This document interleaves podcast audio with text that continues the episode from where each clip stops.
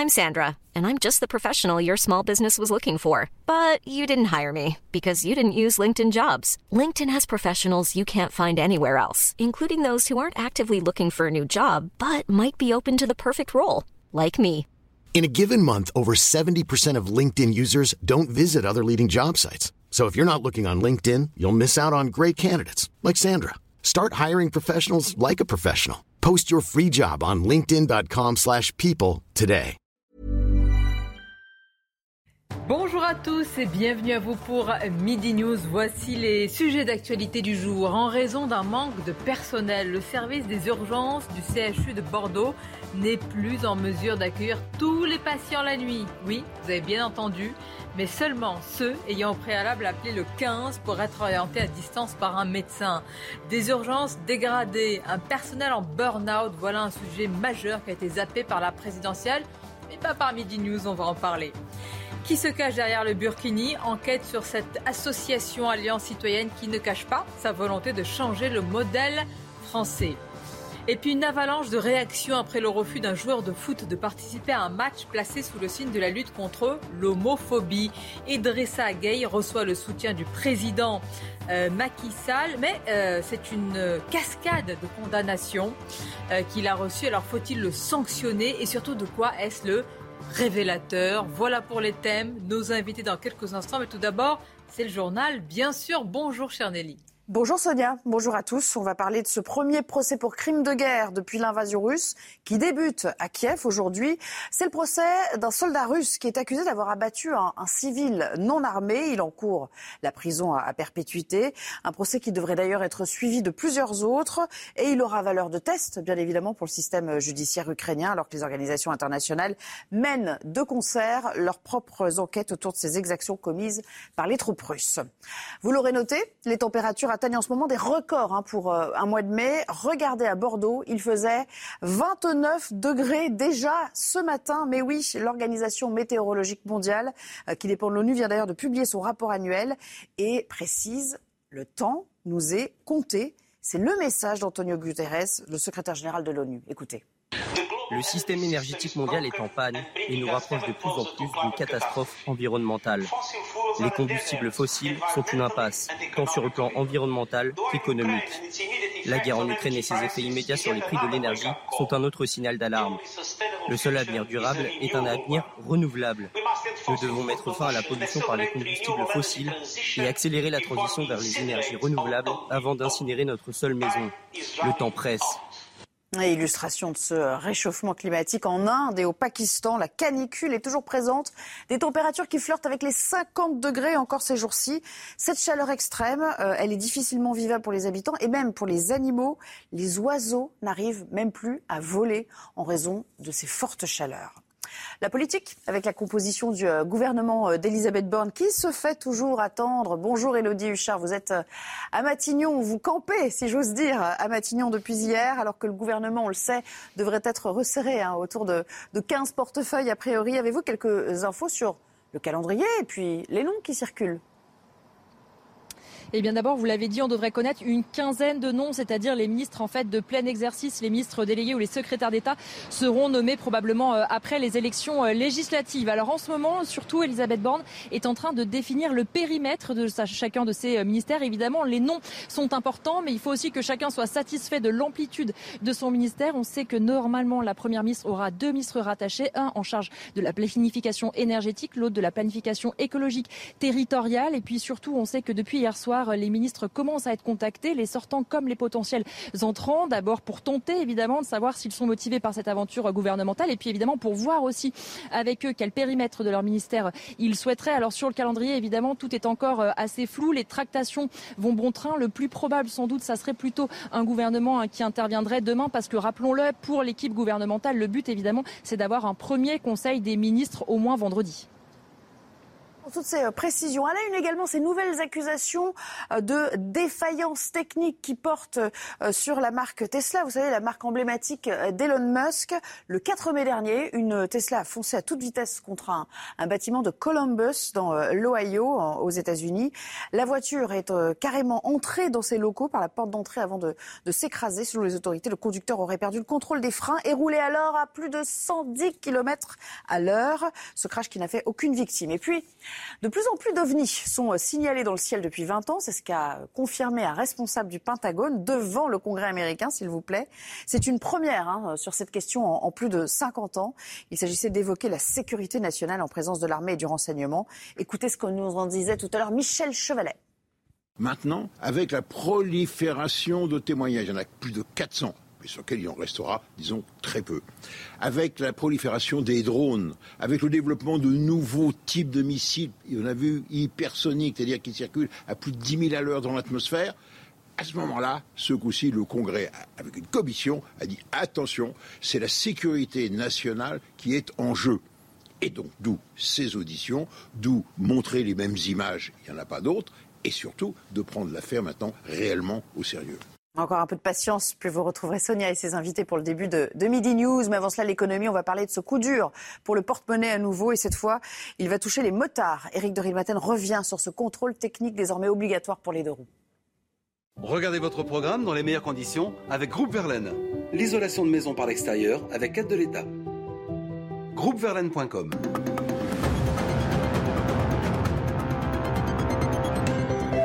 Encore une dépense en vue, effectivement, cela concernera les motos de plus de 125 cm3 et également les voiturettes. Alors, le contrôle technique va devenir obligatoire, mais en fait, il n'entrera en application qu'à partir de 2023. Cela va concerner toutes les motos immatriculées avant 2016. Alors, rappelez-vous, Emmanuel Macron avait dit euh, l'été dernier, n'embêtez pas les Français. À l'époque, il y avait déjà ce contrôle technique de prévu et il avait bloqué la mesure, mais maintenant, la France ne peut pas y couper parce que tous les pays européens sont concernés. Nouvelle dépense en vue. Reste à savoir si cela va permettre d'améliorer vraiment la sécurité des deux roues, car les accidents de moto sont généralement plus liés aux imprudences qu'au contrôle du véhicule, sachant que les motards sont très très soucieux euh, de leur sécurité, c'est leur protection numéro un. Donc les motards en colère sont très mécontents et ils vont le faire savoir très bientôt. Ils se feront entendre, comme il dit, avec sûrement des manifestations à prévoir. Vous avez regardé votre programme dans les meilleures conditions avec Groupe Verlaine, l'isolation de maison par l'extérieur avec aide de l'État. Groupeverlaine.com Beau titre, hein Les motards vont casquer. Non, je souris, mais je suis très en colère. Pour les motards Vous êtes un motard en colère, Sonia Non, non, mais le sujet, vraiment, Ah non, c'est très sérieux. Ah oui. Mais pardon. Non, mais très sincèrement, j'ai. euh, Des, là, on est, en, on est relégué en seconde division des urgences, mais rende- enfin, il faut vraiment qu'on se rende compte de ce qui se passe en raison d'un manque de personnel. Le service des urgences de l'hôpital, c'est le CHU à Bordeaux. hein. Je ne sais pas si certains d'entre vous connaissent, mais j'ai eu Ouais, l'occasion. C'est quand même, c'est pas n'importe quoi. Il n'est plus en mesure d'accueillir tous les patients la nuit, mais seulement ceux ayant au préalable appelé le 15. gra- Donc ça veut dire les cas graves. Et encore, on est accueilli par des bénévoles. On parle du CHU de Bordeaux, on parle d'urgence. Et on devrait Mais- parler peut-être des déclarations énormément- de campagne De- d'Emmanuel Macron disant qu'il avait tellement fait pour l'hôpital que ce D'abord, sur le constat, la presse hein. quotidienne régionale est pleine d'informations de ce type. Si je prends le département des Pyrénées-Atlantiques, on vient de passer à la- près de la catastrophe avec la fermeture des urgences de l'hôpital d'Oloron-Sainte-Marie. Heureusement, des médecins urgentistes vacataires sont- ont été nommés. Et à Orthès aussi, ça craque. Ça craque de partout dans le pays. Tout simplement parce que l'hôpital d'avant, d'avant de la crise sanitaire, celui des tableurs Excel, celui d'une gestion comptable, et, et de nouveau le- le- le- l'hôpital d'aujourd'hui, mais en pire, parce qu'en plus les personnels sont épuisés, épuisés par ce qui s'est passé. Donc rien n'a changé dans ce qu'on appelle, euh, j'ai envie de dire, euh, le- oui, le- Il s'effondre. l'hôpital continue à être vécu comme une Accueilli. dépense. Non, non, mais attendez, vous Voilà, allez me dire, oui, il y a plein de choses. Oui, mais il y, a, il y a s'effondre. quand même, là, il faut tirer. Il y a un moment, Oui. c'est pas possible. On a eu une présidentielle. On est sorti de deux ans. On n'est pas pas encore sorti de crise sanitaire. Non, mais c'est exactement ce que j'allais vous dire. c'est- C'est-à-dire que moi, je me demande bien. Alors, euh, je dis que c'est notre boulot peut-être de le commenter, mais c'est désespérant parce que ça fait deux ans que nous parlons de ça, qu'il y a des déclarations. Moi, j'ai dans les oreilles des déclarations. Pensant euh, que c'était de- réglé. Quoi. Comment? Pensant que c'était réglé avec le Ségur de la santé. nous expliquant, on a tellement fait pour l'hôpital et c'était moi, je revois Emmanuel Macron avec des personnels soignants, mais regardez tout ce qu'on a fait, c'est-à-dire, et on a l'impression que, comme vous l'avez très bien dit, euh, c'est l'hôpital des tableurs Excel. Alors peut-être, ils ont quelque part des Les tableurs qui gestionnaires leur- sont revenus au pouvoir qui leur alors disent qu'ils que ont tout été va écartés bien. par la crise sanitaire. Pardon, si je peux finir. Ils, leur- ils doivent avoir des tableaux qui leur disent que tout va bien du point de vue des chiffres. Et on dirait que la vie concrète, la réalité concrète des choses, ce que vous êtes en train de raconter, n'arrive Ça jamais. peut pas aller bien. Il y a la moitié des personnels là qui sont qui sont pas présents. Euh, je- je- enfin, ce qui est incroyable. Imaginez, hein, vous arrivez, vous êtes dans un état. Alors parfois, il faut le dire, parfois c'est vrai. Certains viennent aux urgences pour n'importe quoi. Oui, la bobologie. Voilà, ça, ça, il faut, non, mais il faut aussi le, dénoncer. Mais imaginez, vous arrivez pour quelque chose d'important. Vous êtes accueilli par des bénévoles. J'ai rien contre les bénévoles, mais je pense quand même que si vous attendez des professionnels, c'est bien là, dans ces, dans ces, dans ces endroits-là. Oui, oui, non, mais il y a une responsabilité grave et, et de qui, ceux qui ont d'ailleurs conduit l'hôpital. Alors, il y en a deux, à mon avis. Il y a celle des administrations qui, depuis dix ans, n'écoutent pas les personnels hospitaliers. Ça fait pas que deux ans, hein, ça fait dix ans qu'ils sont en train de dénoncer spécialement euh, le statut des urgences. Et puis, il y a aussi une responsabilité qui est plus taboue, mais qui est bien réelle. C'est la responsabilité de certains personnels hospitaliers qui en profitent pour démissionner de leur poste et pratiquer un absentéisme qui repose euh, et reporte sur les autres la responsabilité du service, Ah, ouais, notamment, je- je vous notamment avec des invocations. Si, Je me si, permets, injuste. Non, ça Avec pas tout ce qu'on a vécu et ce qu'ils ont pas- vécu. Oui, voilà. Ce qu'on a vécu récemment. Oui, mais ce voilà, ont il y a vécu, des burn-out qui sont vrais et il y a des burn-out qui sont Mais comme dans tout métier, chez les comme dans avocats tout aussi. métier. Mais chez les avocats, c'est des professions libérales, si vous voulez, c'est pas un service public. Nous, on est au service de nos clients, on n'est pas au service euh, du public dans sa globalité. grâce au dévouement et, des et les avocats et les avocats ne vivent pas euh, grâce euh, aux, aux impôts des contribuables français. Donc euh, il y a une Et en grande plus, nuance. il y a des avocats là, des Par fâchent. contre, il y a un vrai sujet juridique, vous avez raison, sur lequel les avocats vont finir par se pencher, vous allez voir, c'est que le fait qu'on fasse intervenir des gens euh, qui interviennent gratuitement, c'est-à-dire les gens de la sécurité civile qui viennent pallier les carences du service public en venant euh, bénévolement euh, donner euh, de leur temps, vous allez voir que finalement ça va être requalifié en travail dissimulé et que ça va donc dissuader ça va dissuader euh, l'entraide C'est citoyenne le sujet pour pallier politique. les carences du Qu'est-ce service qui s'est public. passé depuis des décennies, 10 ans, 20 ans pour arriver à une telle situation? Mais, il faut se rendre compte de ce que ça veut dire. hein. On est passé tout simplement d'une gestion paternaliste à une gestion trop managériale. Enfin, à un moment donné, si vous voulez, dans, euh, dans les services publics, il y a 20% qui sont dédiés à l'administratif. Peut-être que c'est beaucoup trop. On dépense trop d'argent à ce niveau. Pourquoi ne pas renforcer ceux qui font vraiment vivre le service public, les enseignants sur le terrain, les aides-soignants sur le terrain, les infirmiers sur le Mais terrain et les payer bien davantage? Et surtout, moi, ce qui me marque le plus quand j'écoute les soignants, euh, c'est le manque de sens, la perte de sens du métier. Ils ont l'impression finalement de ne pas être utiles ou de ne faire que du mauvais travail, de passer de patient en patient sans avoir le temps de s'en occuper. Quand vous écoutez les chefs de service, ils vous racontent qu'ils ne voient plus un seul patient. Ils passent leur temps à, à- remplir des fichiers Excel. C'est une vision de l'hôpital qui n'est pas possible. Et il faut aussi parler de la rémunération. Comment voulez-vous vous engager dans ce métier alors que c'est un métier de plus en plus difficile? On est en proie aux insultes, on est en proie à l'insécurité, on n'est pas forcément soutenu par la hiérarchie hospitalière et on est sous-payé. Et moi, ce qui m'a le plus choqué au cours de ces derniers mois, c'est le mépris du gouvernement à l'égard de ces infirmiers et à l'égard de ces aides-soignants. On leur a dit prenez 100 balles en plus par mois et taisez-vous. C'est ce qu'on leur a dit. On ne comprend pas ce qui est en train de se passer. Les services On a publics même dit- sont en train de se déliter parce qu'il n'y a plus de sens à servir la. République à travers. Ajouter un mot juste parce que c'est. Non mais bah, on a envie de dire ça. Excusez-moi. Quand je vous entendais décrire le métier de soignant, j'avais l'impression que vous parliez du vôtre un peu. C'est dangereux. On est mal payé, mal considéré. Pardon. Euh, euh, Kevin est, est professeur au cas où d'aucuns l'ignoreraient. Ah, je me rends Mais compte que je ne vous ai pas mot, présenté, mais tout le monde vous connaît. Non mais juste un mot. Donc ça vaut pour les policiers, ça vaut pour euh, ça vaut pour toutes sortes de professions indispensables. Alors il faut aussi dire la vérité aux Français.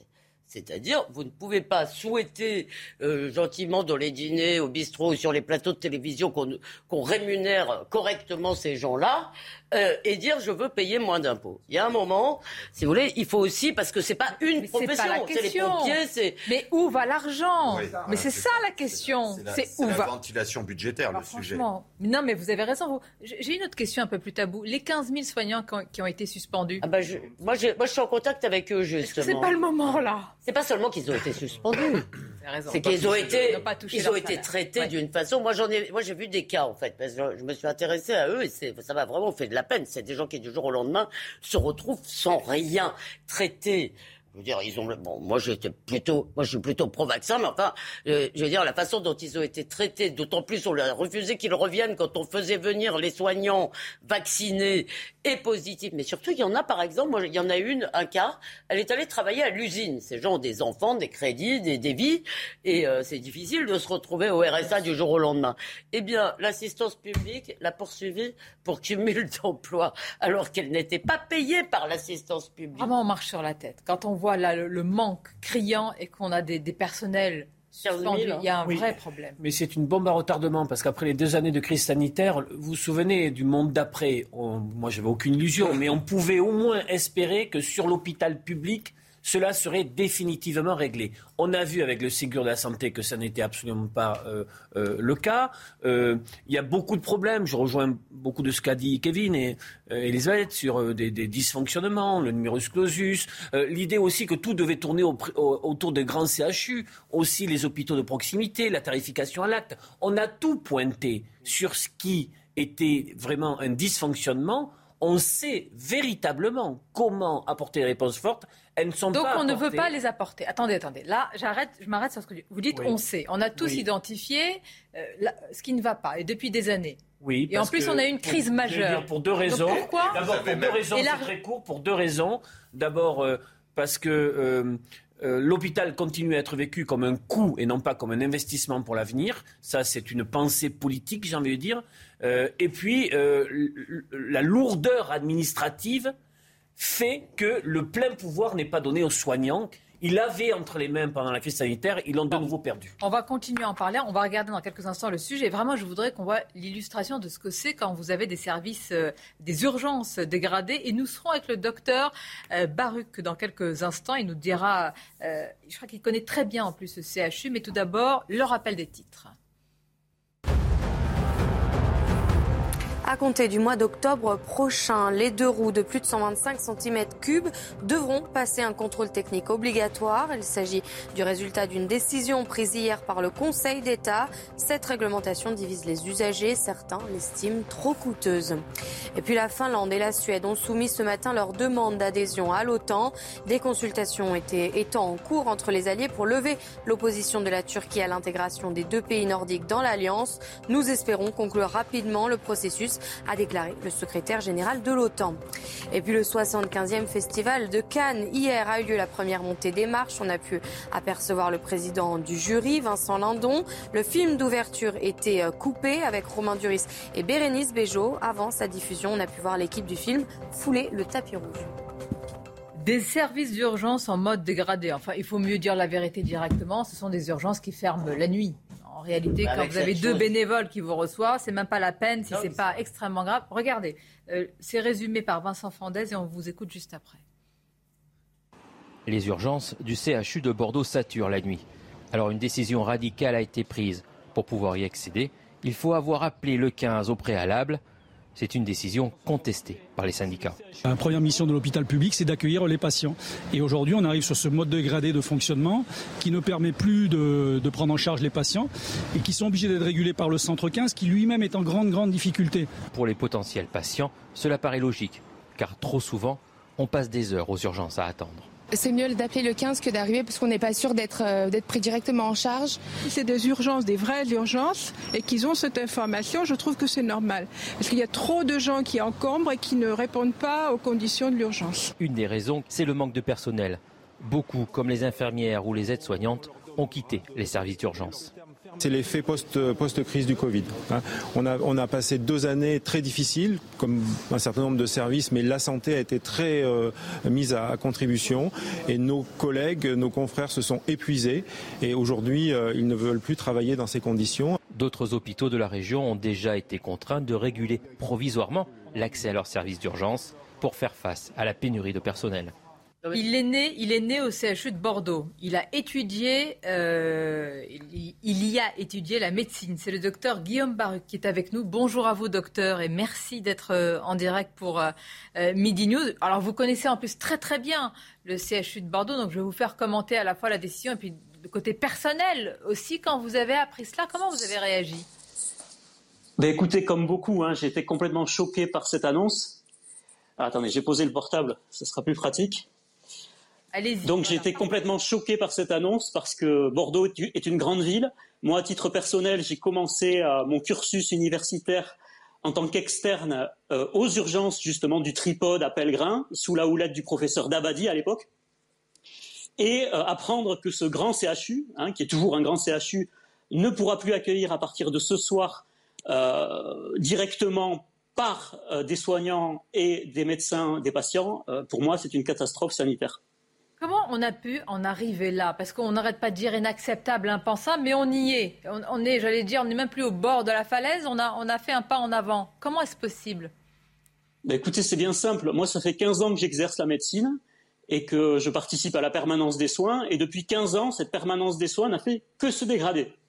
C'est-à-dire que les tarifs n'ont pas été réévalués depuis 15 ans. Il faut se dire que faire une garde jusqu'à minuit pour un médecin, c'est 50 euros. Euh, voir un patient après 18 heures ou un samedi matin, c'est 25 euros euh, comme les autres consultations. Donc il y, a vraiment, il a aucune valorisation déjà de, la tarification d'urgence. Et ensuite, il n'y a aucune organisation pour que les médecins généralistes interviennent. Ça fait des années que les généralistes proposent d'adosser des maisons médicales de garde aux services d'urgence pour justement filtrer les patients qui ne nécessitent pas de voir un urgentiste. Et ça n'a jamais vraiment été mis en place. Donc ça, c'est quelque chose de très simple. Et aujourd'hui, on nous dit qu'on va réguler. Oui, mais OK. Euh, que vont faire les patients qui ne justifient pas une urgence vitale? Où vont-ils aller? Comment vont-ils trouver un généraliste alors qu'on a du mal à en trouver en journée? Euh, et que des milliers, des dizaines de milliers et même des centaines de milliers de patients aujourd'hui n'ont pas de médecin traitant. Je ne sais pas si vous imaginez. Mais on l'imagine euh, très bien parce que beaucoup euh, le vivent, on le vit en tant que citoyen. Mais j'ai une question, j'ai posé la question tout à l'heure aux invités du plateau, docteur. Il y a quand même aussi des, des milliers de soignants qui sont suspendus, qui ont été écartés parce qu'ils ne se sont pas fait vacciner. C'est votre cas? Ah non, moi je n'ai absolument jamais été suspendu. Moi, je suis immunisé, je n'ai pas à en dire plus sur mon statut, mais en tout cas, je suis solidaire euh, de tous les soignants qui ont été suspendus, parce qu'il faut savoir qu'il euh, y a les suspendus officiellement, mais l'autre sujet, c'est effectivement, il y a beaucoup de soignants qui ne sont pas vaccinés. On sait qu'il y a au moins 20% de soignants à l'heure actuelle qui n'ont pas eu leur troisième dose. Euh, mais le sujet aujourd'hui, c'est même plus ça. Je vais vous dire, quel soignant n'a pas été exposé au virus aujourd'hui? 100% des, des, soignants, ou même de la population quasiment, a été exposé au virus. Donc il faut même plus raisonner comme ça. Quand vous voyez les pays voisins comme l'Espagne ou l'Angleterre qui ont décidé de ne suspendre personne, quel que soit le statut vaccinal, ils l'ont fait parce qu'ils savaient qu'il y aurait des répercussions sur l'offre de soins. Et c'est exactement ce à quoi on assiste. Euh, moi, avant le 15 septembre, j'ai écrit au ministre de la Santé en lui disant Vous avez un système de santé sur la corde raide. Sur la corde raide. Si vous suspendez des milliers de soignants, ce sera la goutte d'eau qui fera déborder le vase. Et aujourd'hui, on y est. C'est la catastrophe. Et moi, honnêtement, je ne vois pas comment on va s'en tirer cet été parce que les médecins généralistes sont la dernière digue, mais qui ne va pas tarder à rompre parce qu'eux aussi sont au bord du burn-out, eux aussi ont besoin de vacances. Et ce n'est pas à des médecins qui travaillent 12 heures par jour que vous allez demander de faire des nuits sans repos compensateur. Évidemment. Et, c'est d'autant plus rageant qu'on a eu une élection présidentielle qui est censée trancher sur des thèmes majeurs, justement. voilà, on en est. Oui, mais alors, par rapport à ça, écoutez, on va donner une chance. Moi, j'attends beaucoup de la nomination du prochain ministre de la Santé parce qu'il aura une lourde responsabilité, celui soit euh, celle de sauver soit le système de santé, soit de faire plonger notre système de santé vers un système de santé malheureusement à l'américaine où il faudra payer pour être vu par un médecin. Merci. Enfin, je voulais vous dire merci, mais c'est terrible. Mais merci d'être intervenu, euh, docteur Barak, et à bientôt. Merci à vous d'en faire la une, surtout. on a dit pendant des années, on est à l'os. Vous vous souvenez de cette expression sur, c'est-à-dire ça va pas tenir, ça tient que par le dévouement. Peut-être que là, on y est vraiment. Avec Non, mais Et avec une absurdité, c'est que actuellement il y a Martin Hirsch qui mène une campagne effrénée pour être le prochain euh, ministre de la Santé. Ah, vous savez, Et qu'il a- vous êtes dans le secret, vous. Non, c'est pas être dans le secret, c'est qu'il a publié un article où on comprend, on comprend quand même son projet pour l'hôpital, qui est quand même une plaidoirie pro domo, puisque il fallait tourner autour des avocats, quel que fût le sujet. Euh, eh bien, lui, il dit que le système actuel n'est pas arrivé euh, à, à son terme et qu'il faut favoriser euh, cette fonctionnalisation euh, aux dépens des Est-ce qu'il n'est soignants. pas l'un des fossoyeurs de la... en Mais tous les cas, que l'hôpital si. public. Non, mais c'est vous dire Non, que moi, je- personne ne attention, tire la les question est rude, mais je la pose. Est-ce que c'est pas Moi, je me sou- moi, Ah, j'ai rejoins. toujours été étonnée. Pourquoi pendant toute la crise sanitaire, on lui a pas demandé pourquoi il ne s'est pas opposé à la Non mais fermeture des Sonia, au départ, Pourquoi? ces gens-là étaient pour. Je ne sais pas s'ils ont bougé, mais au départ, il y avait tout- toutes sortes de pompes de la médecine euh, qui ne se sont pas du tout opposés euh, aux réformes. Alors moi, deux choses en fait. La première, parce que je, il l'a dit, mais de façon un peu floue, il me semble qu'on ne peut pas écarter l'idée d'un filtre en soi, l'idée de, si vous voulez, de, Mieux. si, d'un filtre d'accès pour les urgences. Vous l'avez dit vous-même, la bobologie, etc. Je veux dire, tout ne relève pas des urgences la nuit, si vous voulez. Donc. Effectivement, ça c'est la première chose. La deuxième chose, c'est une hypothèse, mais on avait eu quelques exemples pendant le- le- le- la pandémie. Je me demande s'il n'y a pas derrière aussi une administration qui fait le dos au mur. Parce que vous savez, beaucoup de politiques racontent qu'ils qu'ils prennent des décisions.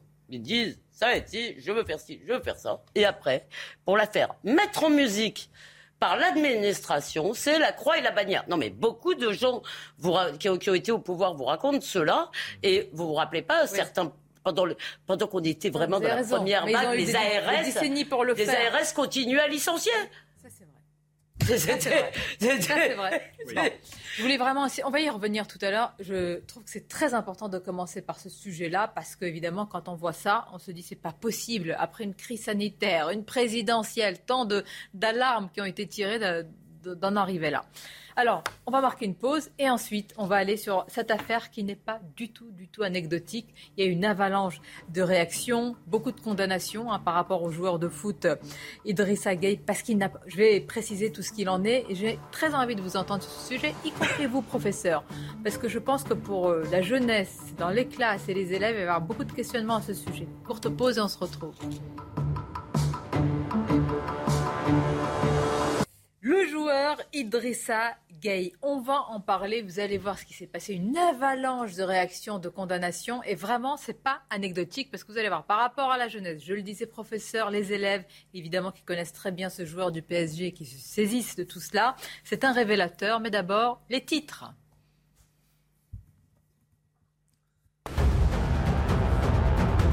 Après une semaine d'interruption, le procès qui oppose Johnny Depp à son ex-épouse Amber Heard a repris lundi. Face au feu roulant du contre-interrogatoire mené par les avocats de Johnny Depp, l'actrice américaine n'aura finalement pas été déstabilisée. Présentée comme l'initiatrice des nombreuses disputes avec son ex-époux et souvent la première à porter les coups, Amber Heard a assuré qu'elle n'avait fait que se défendre. Quatre records climatiques ont été battus l'année dernière. Concentration de gaz à effet de serre, élévation du niveau de la mer, température et l'acidification des océans. Tous ces marqueurs clés du dérèglement euh, du climat ont dépassé leur sommet historique en 2021 selon l'ONU. Le rapport confirme que les sept dernières années étaient les sept années les plus chaudes jamais enregistrées. Et puis les données récupérées après l'accident meurtrier d'un Boeing 737-800 en Chine indiquent qu'une personne dans le cockpit a délibérément causé la catastrophe. Les informations euh, d'une boîte noire retrouvée après le crash suggèrent qu'une personne a activé les commandes ayant provoqué la descente. Bien, Idrissa Gueye, joueur du PSG. Alors, c'est pas le plus connu, hein, on peut le dire. Apparemment, si, Mais- Sonia. Bien. Apparemment, il est très connu. Ben maintenant, il l'est encore plus. Il a boycotté un match. Alors, je veux être très précise sur les faits, car il ne veut pas être associé, du fait de ses croyances religieuses, au combat contre l'homophobie. Tous les joueurs ont porté un brassard floqué en fait des couleurs de l'arc-en-ciel en signe de lutte contre l'homophobie. Il n'a pas voulu être associé à ce combat lors de cette journée spéciale contre l'homophobie. Il y a eu une avalanche de réactions, de condamnations. Il a reçu, vous allez le voir, les tweets, le soutien du président du Sénégal, euh, Macky Sall. Valérie Pécresse demande des sanctions. Et je voudrais quand même dire, c'est une précision importante pour votre débat. Euh, comment dire Il n'a pas tenu des propos homophobes. Ça, c'est un. Il n'a pas tenu des propos homophobes.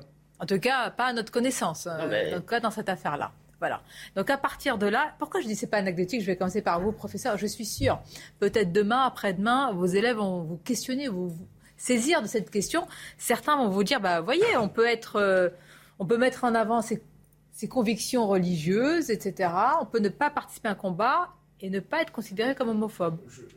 Oui, voilà, c'est ça. Qu'il ait des convictions religieuses, très bien, mais ça le concerne personnellement. Là, le problème, c'est qu'il fait partie d'un collectif et qu'il a un devoir d'exemplarité. Tous les jeunes le connaissent, tous les jeunes le reconnaissent. Pour ces jeunes, c'est pour beaucoup de jeunes, c'est un exemple. Et la lutte contre l'homophobie, c'est quelque chose de central dans notre société, surtout en banlieue où quand on est homosexuel, évidemment, on, on, peut, on ne peut pas s'affirmer sans devoir se cacher. On est sans arrêt menacé. Il y a un véritable combat à mener contre l'homophobie en banlieue spécifiquement, mais de manière plus générale dans le sport et de manière plus générale euh, dans, l'ensemble de la société. Et à partir du moment où on accepte de faire partie d'un collectif, il faut se plier à ce collectif. On était dans une journée de lutte contre l'homophobie. Il aurait très bien pu porter ce maillot se taire et on passait à autre chose. Là, il y a véritablement une propension à dire mes convictions religieuses sont plus importantes que tout, mes convictions religieuses sont plus importantes que le collectif, mes convictions religieuses sont plus importantes que l'intérêt général de la société. Une certaine vision de la religion, hein, parce que quand même, une majorité, une grande partie des musulmans n'est pas du tout sur cette ligne-là. Sinon, on va y croire. L'islam, le christianisme, le judaïsme, excusez-moi, là je parle des textes, évidemment, considèrent euh, l'homosexualité, disons, euh, avec circonspection, ce qui ne veut pas dire que d'un point de vue de, l'histoire, ces institutions n'ont pas heureusement euh, évolué. Mais arrêtons de nous raconter des histoires. Il n'y a pas une religion qui trouve que l'homosexualité, c'est super. Donc, mais il n'a pas prononcé une phrase homophobe. Hein, c'est ce que, excusez-moi, c'est la première chose que je voulais dire. Ah. C'est-à-dire que il y a une différence, évidemment, qu'il aurait fallu peut-être lui expliquer, entre la promotion de l'homosexualité comme étant un genre de vie meilleur ou désirable ou je ne sais trop quoi, ça, ça regarde chacun, et la lutte contre l'homophobie. Mais je voudrais quand même m'opposer à vous sur deux choses, cher Kevin, tout en reconnaissant que c'est un gros problème dans le sport, et pas que l'homophobie d'ailleurs, mais toutes sortes d'islamisme. C'est un gros problème euh, dans les banlieues. Effectivement, les homosexuels se cachent, donc je ne le nie pas du tout. Mais un, l'exemplarité des joueurs de foot, ça commence à me courir sur le haricot. Je ne développe pas, vous avez compris. Il me semble qu'il y a d'autres modèles à donner à la jeunesse. J'en ai marre de que ces milliardaires un peu, euh, des fois gamins, et euh, turbulents, pour euh, employer des termes féministiques, soient des, euh, des idoles. Oui, mais, bon, on est le cas. Oui, mais excusez-moi. Non, non, non, non, arrêtez. Arrêtez avec les faits qui Si, vous avez des jeunes autour de vous, vous voyez comment ça se passe. répondre ou vous allez me laisser, vous allez me couper la parole et pas me laisser répondre? C'est pas simplement. Pour l'instant, vous parlez. Bah non, excusez-moi, c'est pas un fait, c'est un fait entretenu par un discours médiatique, c'est un fait entretenu par une idolâtrie. Non mais écoutez, c'est le sport le plus populaire du monde. Mais la popularité, elle tombe du ciel. Combien de jeunes adhèrent à Ils adhèrent par quoi Ils adhèrent à travers quoi Ça tombe du ciel. Bon, d'accord, ça tombe du ciel. Attendez. Qui, qui y ait un discours qui entretienne ça, c'est une chose. Mais maintenant qu'il y ait des, des, des, jeunes qui prennent exemple, moi, je vais, à partir de là, est-ce que vous, vous continuez à dire, il a le droit oui, je continue à dire que de pas porter le brassard. Alors, encore une fois, sous réserve qu'il n'est pas tenu de non, non. Mais je continue à dire, si vous voulez, que euh, on n'est pas obligé d'afficher toutes les bonnes causes en bandoulière. Et je prends juste un exemple, peut-être sur lequel qui fera réagir mon camarade Olivier. Euh, euh, c'est que l'an dernier, on les a obligés à mettre genou en terre. On a vu Christophe Castaner, on a vu tous ces gens mettre. Moi, je déteste ce geste, ce geste de repentance au nom de contre le racisme. Oui, mais c'était exactement. C'est tu mets pas un genou en terre, c'est un salaud. Eh ben, je suis désolé. Je veux dire, on a encore le droit, dans sa conscience, de choisir la façon dont on veut défendre des causes, de ne pas les défendre, de ne pas porter en bandoulière sa grande âme toute la journée. Et pourquoi leur dire pas demain Ben maintenant, vous devez dire que euh, euh, vous euh, la même chose pour l'Ukraine et puis la même chose pour les les enfants Elisabeth, qui de la faim. Elisabeth, vous, d'accord, la liberté, vous dites, il a le droit de, de, de, le faire et de ne pas porter toutes les causes. Mais là, euh, l'homophobie, c'est un délit. Enfin, je veux dire, c'est pas une opinion. Non, mais, alors, excuse-moi, donc, donc, donc on demande à ces gens de rendre la justice non, vous avez raison. Le racisme aussi, c'est un délit. C'est pas une opinion. Mais il s'agit de quelque chose, deux choses quand même, parce que moi j'enseigne en, en banlieue parisienne, je vois mes élèves, enfin tous les jours, Et je suis désolé, le fait qu'ils admirent ces joueurs de foot, c'est un fait. On ne peut pas faire autrement. On ne peut pas choisir à leur place les icônes qu'ils admirent. Enfin voilà, ça, ça c'est le premier point. Et deuxième point, là, on est dans la lutte contre l'homophobie. On ne leur a pas demandé d'être pour la GPA, d'être pour la PMA ou d'être pour ou contre le mariage pour tous. On leur a juste demandé, en cette journée solennelle de lutte contre l'homophobie, de soutenir la cause. L'homophobie fait des ravages dans notre société. Il y a des jeunes qui sont virés de chez eux parce qu'ils sont homosexuels. Il faut quand même le dire, ils doivent donner l'exemple. Ils font partie d'un collectif. Si on s'y met pas collectivement, on n'arrivera jamais à lutter contre le mal homophobe. Mais Kevin, entièrement d'accord avec ce que vous venez de dire, mais avec une limite. C'est qui on leur demande. C'est pas l'État français qui leur demande. C'est une journée qui est consacrée dans tous les clubs de foot à la lutte contre l'homophobie et on floque les maillots euh, aux couleurs arc-en-ciel pour bien marquer la solidarité avec la lutte contre les propos et les agissements homophobes. Très bien. Mais ça, ce sont les clubs de football qui leur demandent. Et vous êtes libre de votre conscience beaucoup plus à l'égard de votre employeur qui est votre club de football qu'à l'égard de votre pays. Vous voyez? Donc euh, il ne faut pas euh, confondre les deux. PSG de le sanctionner. Selon Bien vous, s'il y a c'est pas à sanction. l'opinion Si. publique, etc. Si on considère qu'il est déloyal à l'égard du club, c'est au club. C'est pas à l'opinion publique française de bah, s'exaspérer. Je vais juste vous narrer une anecdote. Les Jeux Olympiques de 1924 à Paris, qui ont fait l'objet de ce merveilleux film Les chariots de feu. Qui est l'un des héros des chariots de feu de cette équipe d'athlétisme de la Grande-Bretagne? Alors, j'ai pas les noms en tête, mais dans mon souvenir, c'est Yann Liddell.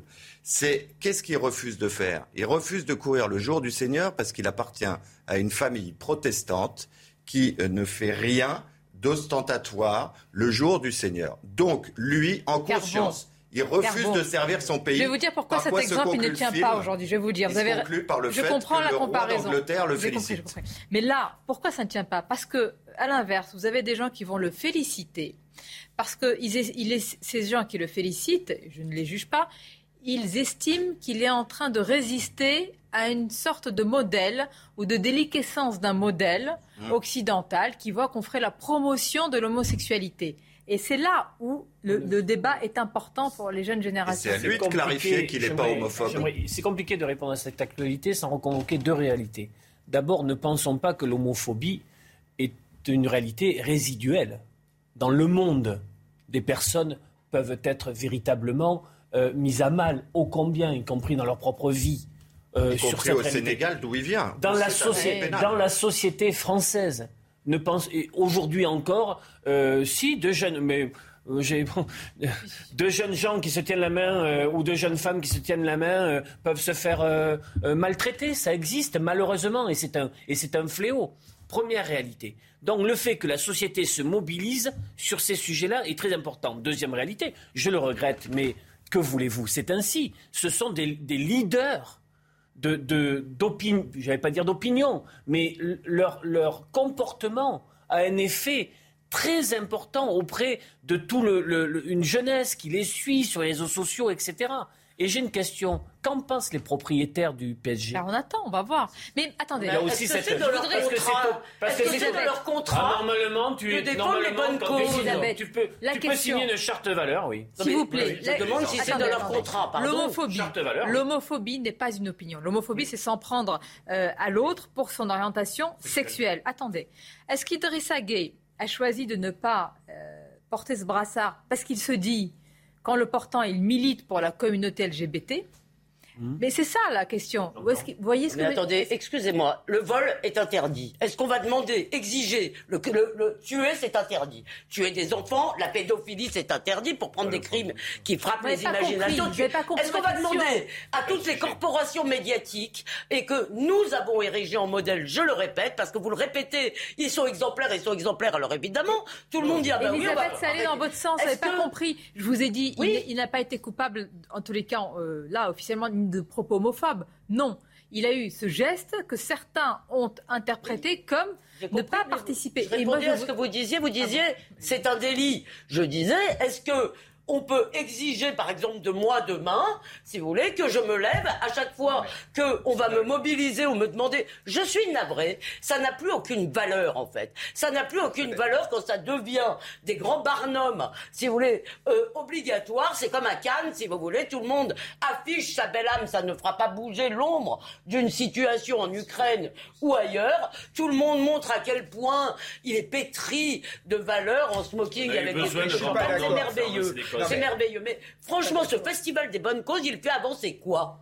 Non, mais oui, c'est un sujet plus moral Écoutez, que juridique. Quand on, on va parler tout à l'heure du Burkini. Quand on en parle, la France n'est pas une île, donc on envoie des messages à l'extérieur. Là, un message est aussi envoyé à l'extérieur, dans des pays musulmans où vous n'avez pas le choix. Si vous êtes homosexuel, vous vous faites descendre, vous vous faites tabasser, vous faites frapper. Donc quelle image a donné cet exemple On peut, le message, c'est qu'un joueur sur je ne sais pas combien a refusé. Bah oui, mais, oui, mais pas, pas n'importe quel joueur. c'est celui que vient d'envoyer le président du Sénégal à ce ah, joueur en disant qu'il fallait que tout le monde le laisse tranquille, alors qu'au Sénégal, euh, euh, l'homosexualité est réprimée pénalement. C'est-à-dire que vous encourez une peine de prison et vous êtes incarcéré. Non, mais ça, je suis d'accord. Là-dessus, je suis Mais là-dessus, où on va être d'accord, je pense, c'est que, évidemment, il s'agit d'un sujet plus moral que juridique. Mais est-ce que, précisément, en conscience, l'abstention d'un joueur doit faire l'objet d'une opprobre publique? Ça, c'est un vrai beau Ça, c'est un vrai sujet. Mais je vais aller encore sur un sujet plus brûlant. Je pense, je ne suis pas dans la tête de ce joueur de foot, que dans sa tête, il se dit que si il porte ce brassard et il manifeste, il doit se dire qu'il participe ainsi voilà, à un modèle qui n'est pas le modèle de sa société euh, au Sénégal, qui n'est pas celui. Mais c'est ainsi. C'est possible, il oui, pense qu'il y a une forme de déliquescence, il ne veut pas y participer. Mais il faudrait l'interroger avant, avant que l'opinion publique française fasse son procès parce que euh, voilà, les Français, nous n'aimons pas l'homophobie. Donc euh, évidemment, tout est sujet à, à tension. Mais peut-être qu'avant qu'une opinion publique n'instruise le procès de ce joueur, il conviendrait qu'on l'interroge qu'on l'interroge et qu'on demande de préciser. Je, peux préciser qu'il n'a jamais eu un comportement inapproprié. Est-ce que vous avez déjà entendu parler de lui sur un comportement de violence de Non. Non. Bon. Ça peut compter aussi au lieu de tomber Il y a la combattre, comme l'a dit Carbon, c'est le travail de l'État, éventuellement des clubs de foot où ça se passe, etc. Ça n'est pas, je suis désolée, ça n'est pas une obligation morale de se lever chaque matin et de dire. Mais l'homophobie n'est pas une conviction religieuse. J'essaie de répondre à Olivier qui me disait, il y a pas, il y a la combattre pour nous, effectivement, parce que nous, ça nous... Non, mais c'est vrai. Il y a la combattre, par exemple, pour les professeurs, comme l'a dit Kevin. Si vous voulez, l'État doit la combattre. mais il n'y a pas quelque chose qui vous choque Il y a une obligation pour chacun. Regardez, attendez, je vais demander à la régie de remettre la réaction du président euh, du, du, Sénégal. Il n'y a pas quelque chose qui vous choque dans ce qu'il dit? Regardez, au-delà de, du sens. Oui, bien sûr. Mais il dit conviction religieuse, mais l'homophobie n'est pas une conviction religieuse. Non, mais ce qui est une conviction religieuse, c'est de c'est de condamner l'homosexualité. Ne faisons pas. Ce n'est pas ça, c'était la lutte. Non, mais il y a trois choses en fait, cette réaction. Ne faisons pas comme si on ne savait pas ça. Il y, a trois choses, il y, a trois enjeux là-dedans. Il y a un devoir de loyauté vis-à-vis du Paris Saint-Germain. À la rigueur, ça, ça ne nous regarde pas. Après, il y a un devoir d'exemplarité parce qu'à partir du moment où on est une personnalité publique, il faut faire attention à ce que l'on fait. Et on a une grande responsabilité quand on sait que des milliers de jeunes nous admirent. Et la troisième chose, c'est la question également euh, du fait qu'il porte le, le maillot d'un club français. Et moi, je suis désolé, en France, on vit à la française et en France, l'homosexualité est considérée comme une orientation sexuelle, comme une autre. Elle n'a pas à être discriminée. Et à partir du moment où on est en France, on est sur le territoire français, on doit lutter contre l'homophobie, contre l'antisémitisme, contre le racisme, parce que les valeurs qui font la France, ce sont les valeurs de la République. Ce même joueur, ce même joueur. la journée de, contre le racisme, l'antisémitisme, le racisme, etc. Non, moi je n'oblige personne à lutter contre l'antisémitisme. Mais lui-même qui peut-être a, fait l'objet de racisme, peut-être qu'il aurait mis un genou à terre pour cette cause-là. Peut-être, mais on ne peut pas obliger. Non, mais c'est une question aussi, excusez-moi, de liberté de conscience individuelle. Encore une fois, à partir du moment où lui-même ne commet pas d'accord, euh, de délit d'homophobie, où, il n'encourage pas l'homophobie, ou euh, ça, ce qui est tout à fait, on n'en sait rien, mais je, je, n'ai pas entendu cela. Obliger quelqu'un, oublier cette cause, obliger par exemple, moi je ne dirais pas, il est du devoir de tout un chacun de lutter contre l'antisémitisme. Il est de la loi. non, ça tombe tellement sous le sens. moi je ne le dirais pas. Je suis désolé. on vit des périodes où il est important de le rappeler. Non, mais il est important pour nous de rappeler que ça existe. Euh, par ailleurs, vous avez fait un distinguo, je ne sais pas si on a le temps de le faire, entre la communauté LGBT et la question du brassard. C'est pour ça que j'ai demandé s'il avait refusé de jouer ou refusé de porter le brassard. Parce qu'il ne faut pas faire une confusion entre homosexuels et gays, par exemple, dans le, le G de LGBT. Homosexuel, c'est une pratique, évidemment, à laquelle chacun a absolument le droit. Et euh, nous ne discuterons pas de cela. Gay, c'est faire de cette pratique, de cette orientation, le support d'une identité politique. On a le droit, par exemple, d'être contre la filiation gay, qui est un droit spécifique pour les gays, sans avoir une once D'accord, mais là, vous allez dans des débats qui, je ne pense pas que ce- toutes ces questions aient été posées. L- Journée de lutte contre l'homophobie, bon, bon. Vous avez raison. On va continuer à en parler. Les titres. ça a coupé sec. Les titres. J'ai jamais assisté. hein. 959 militaires ukrainiens d'Azovstal se sont rendus depuis lundi. Annonce du gouvernement russe. Il ne donne aucune indication sur le sort qu'il réserve à ces prisonniers qu'il considère comme des néo-nazis. Ces militaires étaient retranchés dans les galeries souterraines de l'immense aciérie d'Azovstal à Mariupol. Il avait été condamné en 2003 à la prison à perpétuité pour sa participation à l'assassinat du préfet Erignac. Alain Ferrandi sera fixé sur sa demande de semi-liberté demain. En première instance, le tribunal d'application des peines antiterroristes avait donné son accord, mais le parquet national antiterroriste avait fait appel.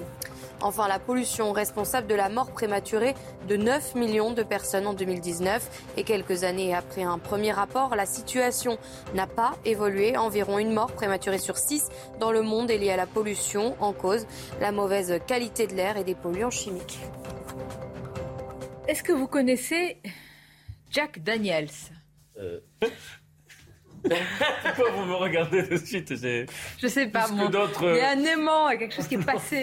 Mais c'est un joueur de football. Vous voyez, vous n'avez pas une connaissance footballistique Non, non, non. euh, euh, oui, à la hauteur de votre connaissance Johnny politique. Walker aussi, c'est un joueur de... Mais non, Pro- non, non, mais c'est pourquoi c'est important et c'est lié à notre thème. C'est le premier joueur britannique professionnel en deuxième division anglaise à revendiquer officiellement, ouvertement, peut ajouter courageusement aussi dans ce milieu, euh, son homosexualité. Voilà, c'était hier. C'est pour ça que je vous dis par rapport à l'exemple dont on vient, ou euh, au contre-exemple, je ne sais pas, je ne vais pas le qualifier, dont on vient de parler, je veux dire, quand il raconte, il, a- il dit que véritablement, dans ce milieu, pour dire que vous êtes homosexuel, il a fallu qu'il dépasse tous les blocages, toutes les peurs, toutes les angoisses. Bon, et vous avez un autre joueur qui dit la lutte contre l'homophobie. Bon. Voilà, c'est dans un même milieu, un même. euh, donc, Mais ça, il y a un véritable problème dans le sport. Et effectivement, je crois que d'abord, euh, euh, il fallait le rappeler, vous avez raison, il y a beaucoup de pays, euh, et notamment des pays musulmans. Je ne pense pas qu'au Pakistan, on puisse afficher son homosexualité. Je sais qu'en Iran, on ne le peut pas. Euh, en Afghanistan, euh, je n'en parle même pas. Donc, effectivement, ça, ce sont tout aussi. D'ailleurs, y compris dans le- le- la lutte contre l'homophobie dans le sport, me paraît être un combat tout à fait légitime. Ma question, c'est est-ce qu'on doit obliger les gens et quelles valeurs ont des combats qui deviennent des sortes il ne faudrait pas d'obligations? détruire sa carrière. Il ne faudrait pas que l'avalanche, enfin la meute, l'effet de meute, voilà, entraîne à ce que, franchement, parce que faut pas détruire sa carrière aussi, parce que là je vois les réactions qu'il y a eu, c'est incroyable. Ce C'est qui serait bientôt. ça, euh, ce qui serait ça, c'est que ce joueur s'explique sur ce que son Je pas, abstention en fait. porte, Ouais. selon lui, comme message. Je crois qu'il veut pas, en fait. Et nous, et nous, interpréter à sa place, déjà interpréter une abstention, c'est très compliqué. Vous êtes tous des spécialistes politiques suffisamment affûtés pour vous en rendre compte. Mais encore plus, euh, euh, s'agissant précisément de l'exercice de la conscience. Donc moi, je trouve que tous les gens qui se risquent à interpréter euh, euh, ce qu'a fait M. Gay, euh, à part rappeler qu'on est tous attachés à la lutte contre l'homophobie, je ne vois pas très bien comment on pourrait aller plus loin sans risquer de violer précisément la portée de l'acte qu'il a Oui, posé, mais moi, je qu'il n'a pas réfléchis posé. toujours à ceux qui vont travestir peut-être ça et vont se dire ah on va se saisir de ça pour dire regardez il a raison c'est un symbole de résistance. En Occident les mœurs se sont dépravées. Alors il a raison. Mais oui mais ça existe. Il ça y a des radicaux qui dimension-là, vont prendre Un peu ce que en pense otage Poutine, d'ailleurs, me semble-t-il. Eh, mais on peut aller aussi en Hongrie on peut aller euh, c'est pas c'est, euh, je sais mais ça aurait été un, un joueur hongrois je vous aurais fait la même remarque. Pour ça euh, les conséquences des actes Oui, mais il faut faire, il faut très, quand même très attention. Je vous dis encore une fois, moi je suis un peu, comment dire, légèrement agacé euh, par le côté un peu faux, si vous voulez, de tout cet étalage de bons sentiments. C'est-à-dire, c'est très facile. Et je me rappelle, j'avais été vraiment excédé par les genoux en terre. Parce qu'en plus, y ce avait... ne sont pas de bons Rappelez-moi qui est le propriétaire du PSG. Les Qataris. Ah, tiens. Et ils ne sont pas intervenus. Peut-être que le sujet est aussi Un peu brûlant, peut-être. euh, délicat. Peut-être. Ah bah oui, pour la Coupe du Monde d'ailleurs. Par exemple, moi je pense qu'il fallait refuser la Coupe du Monde au Qatar. Je vous rappelle qu'ils ont dit que oui, il pourrait y avoir des personnes LGBT, comme ils ont dit, mais faudra pas qu'elles s'embrassent trop euh, publiquement. Ben, je résume. Mais ils ont dit cela.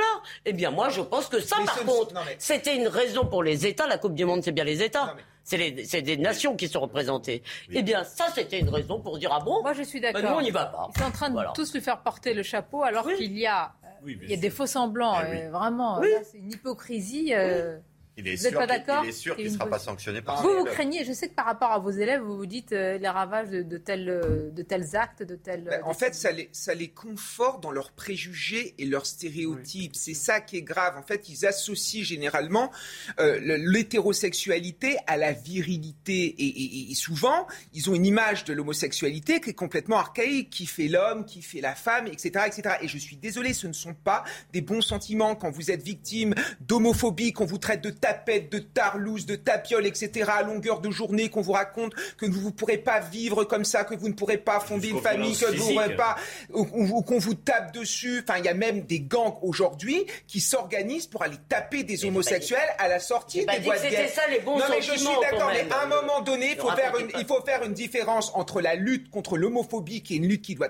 nous- tous nous concerner, et de l'autre côté, PMA, GPA, qui là est une lutte politique. Et là, on était dans la lutte contre l'homophobie, donc ne confondons pas tout. Attendez, les bons sentiments, c'est pas mal. D'accord Moi, j'en ai moi-même d'excellents. Par exemple, effectivement, je suis très heurté par ces manifestations d'homophobie. Donc, je ne dis pas que c'est mal. Je dis qu'à partir du moment où ils deviennent une injonction médiatique, ils perdent un peu de leur valeur. Mais Et je vous donne l'exemple, pardon, de tout le festival de Cannes, communiant, si vous voulez, sans risque, évidemment, euh, euh, en disant, oh, comme nous sommes ceci et cela. Et ça pourrait être sur n'importe quelle cause. Mais oui, Si elle vous dit. c'est- ça- C'est ce que j'essaye de vous dire, c'est la ritualisation médiatique. De sa liberté ou est-ce Voilà. que la lutte contre. Bon, c'est une vraie. C'est et tout. J'ai pas dit que j'étais. Je, je suis très sensible à ce qu'on me dit et je voudrais aussi mais- le dire comme je l'ai dit pour les Dans féministes. la société telle qu'elle Ça va mieux dans la société française, Non, mais il aurait- bien mieux qu'il y a Il dix aurait- ans. il- non, mais Clairement. il aurait pu, non, mais- il aurait, mais il aurait pu dire, il aurait pu dire, bon, je porte ce maillot, mais j'ai quelques réserves.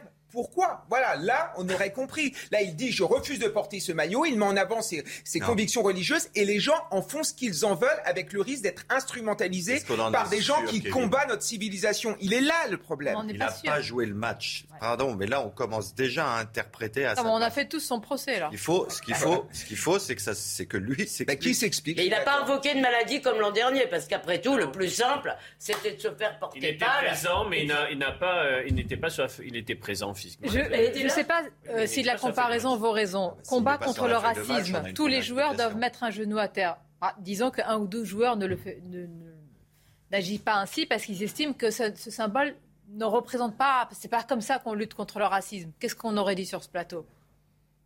Moi, Et imaginez encore plus si c'est euh, Karim Benzema. Tout le monde lui serait tombé C'est plus, dessus. facile dans le- c'est plus facile avec Black Lives Matter parce que dans le genou à terre, il y a la repentance. C'est assez facile de, de combattre le racisme sans en faire un instrument de repentance. C'est là, si vous voulez, effectivement, vous avez raison, la subtilité, défendre la communauté gay, etc. Je suis pas sûr que c'était euh, complètement présent. Donc la différence, c'est entre la promotion, ce qu'il a pensé être la promotion de l'homosexualité, d'un mode de vie, etc., et la lutte contre l'homophobie. Vous pouvez personnellement, c'est pas du tout, au nom de vos convictions religieuses, désapprouver l'homosexualité et combattre l'homophobie.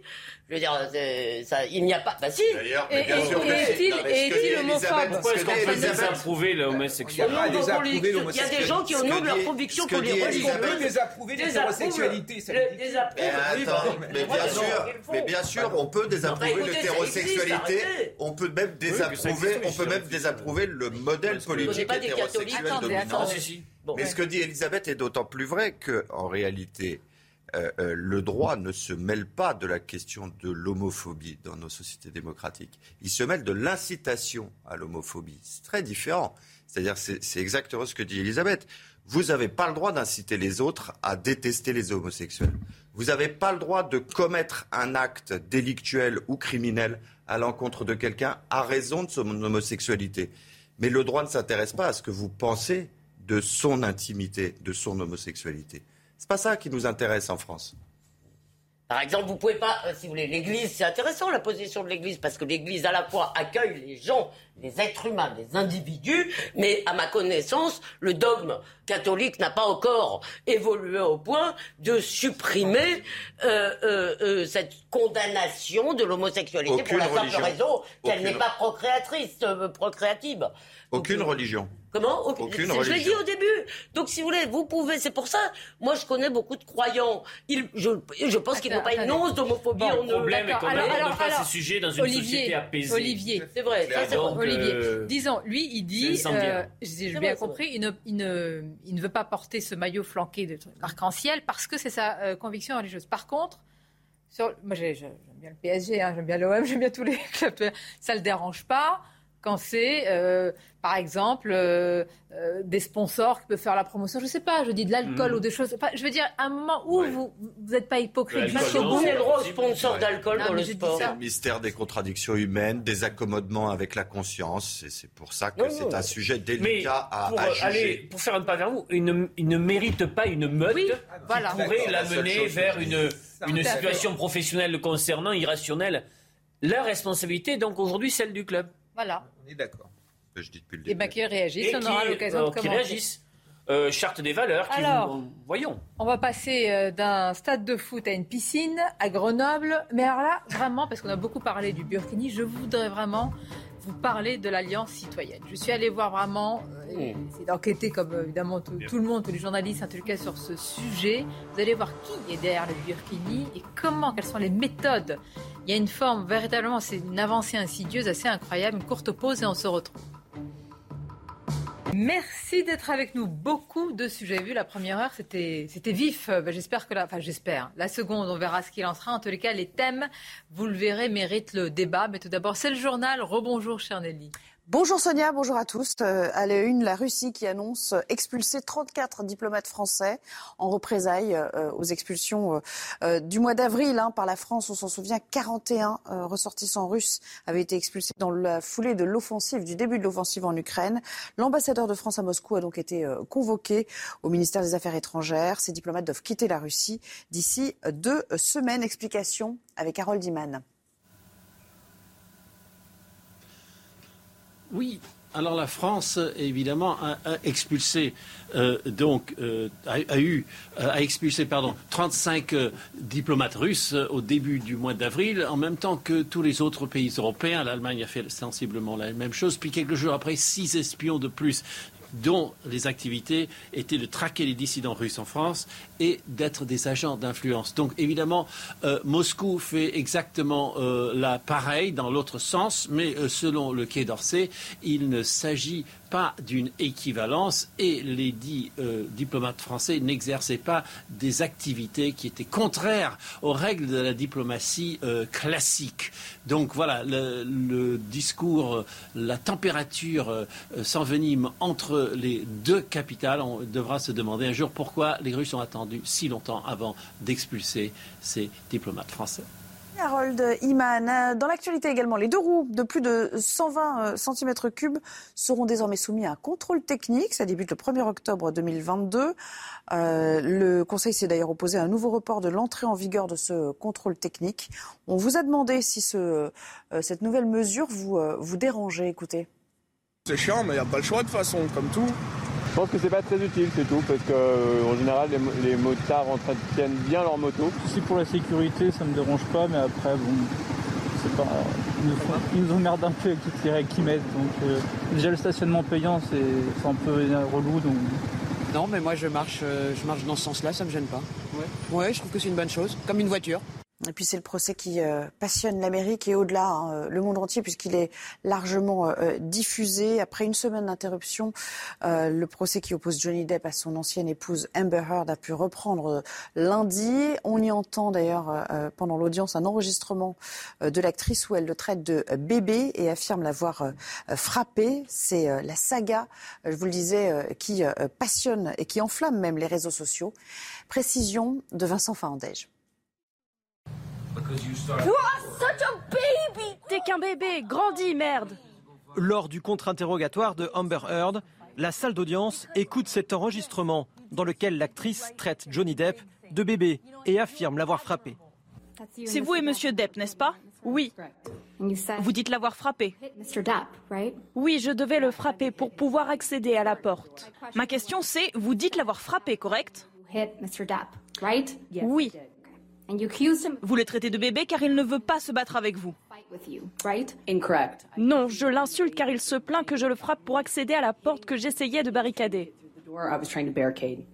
Une audience attendue au lendemain d'une véritable tribune de Amber Heard où elle demande à son ex-mari de la laisser tranquille. Les choses les plus intimes, embarrassantes, profondément humiliantes et personnelles auxquelles j'ai survécu sont utilisées contre moi tous les jours. C'est de la torture. C'est une énorme souffrance émotionnelle. Je voulais juste qu'il me laisse tranquille. Pourquoi as-tu fait ça? Ce procès en diffamation intenté par Johnny Depp doit se poursuivre jusqu'au 27 mai, date à laquelle les sept jurés se retireront pour délibérer. Voilà pour l'essentiel et sans transition, on passe au sport avec du football aujourd'hui. Regardez la chronique sport avec Screwfix. Plus de 10 000 produits de qualité pour les pros.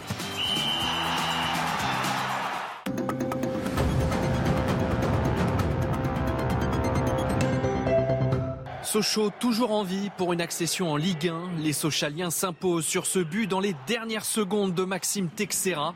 Et Sochaux revient de loin face au Paris FC. Les Parisiens ont raté deux pénalties et mené grâce à l'ouverture du score de Mahem Sibi. Les jaunes et bleus reviennent au score d'abord grâce à Steve Ambry, avant donc de l'emporter 2-1 au bout du suspense. Sochaux affrontera Auxerre en match de barrage ce vendredi. C'était la chronique sport avec Screwfix. Plus de 10 000 produits de qualité pour les pros. Beaucoup de sujets à vous soumettre et alors.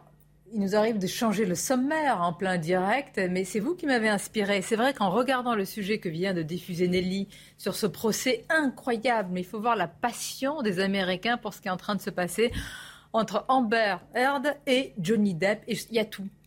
Il y a l'intime, il y a des sujets évidemment à caractère universel hein, qui nous occupent tous, le féminisme, les violences conjugales, la diffamation aussi, hein, parce que des carrières qui vont être... Hop, ne me dites pas plus, parce que tout à l'heure, je voudrais qu'on en parle. Et j'ai vraiment envie de vous écouter là-dessus. Moi, je le suis parfois sur les chaînes américaines. Oui. Tard la nuit. un sentiment amoureux. Ah oui, là, c'est Oh. donc euh, Voilà. c'est beau. c'est beau. C'est- Là, on vient de monter d'un cran, là. Je n'ai plus rien à dire. hein. Je- Non, mais c'est vrai. Non, mais c'est vrai. Je n'ai plus rien à dire. Voilà, bon, mais écoutez, je- c'est fini. Jean-Loup Bonamy, bonjour.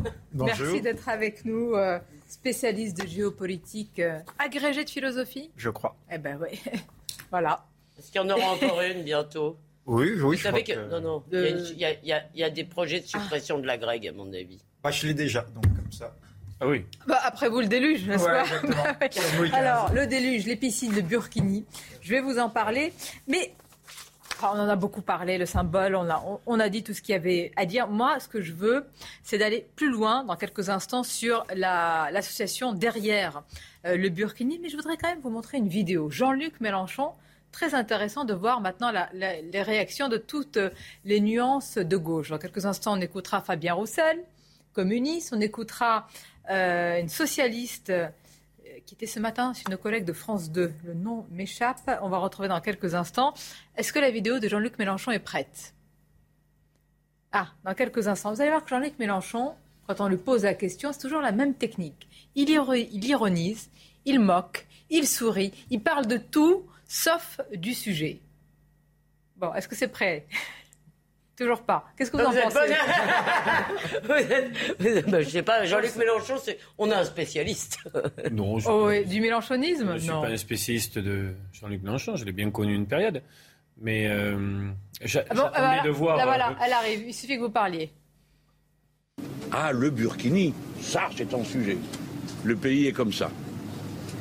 Il est poussé à se passionner pour des fadaises, des débats qui n'en sont pas, comme les règlements intérieurs des piscines, et appelé à ne pas s'intéresser à ce qui compte. peut-être qu'il n'y avait pas d'élection au moment où le cas a été posé à Rennes, parce que ces questions-là, elles sont utilisées dans les élections pour que les gens s'engueulent entre eux et que ça fasse euh, des, des sujets sans fin. Après, les réponses, on les connaît toutes, c'est même pas original. On sait tous exactement ce qu'on doit répondre si on veut répondre du point de vue du droit, si on veut répondre du point de vue de la lutte idéologique, etc. Donc moi, je vois pas pourquoi euh, je perdrais mon temps avec ça. Mais je veux bien un jour ou l'autre. Hein. On ferait un grand débat national, règlement intérieur des piscines publiques. On commencerait par, premièrement, le cas des mycoses. attendez, attendez, les mycoses, c'est grave. Tout le monde peut en choper. Mycoses. Après, on ferait, euh, je sais pas moi, les garçons de bain.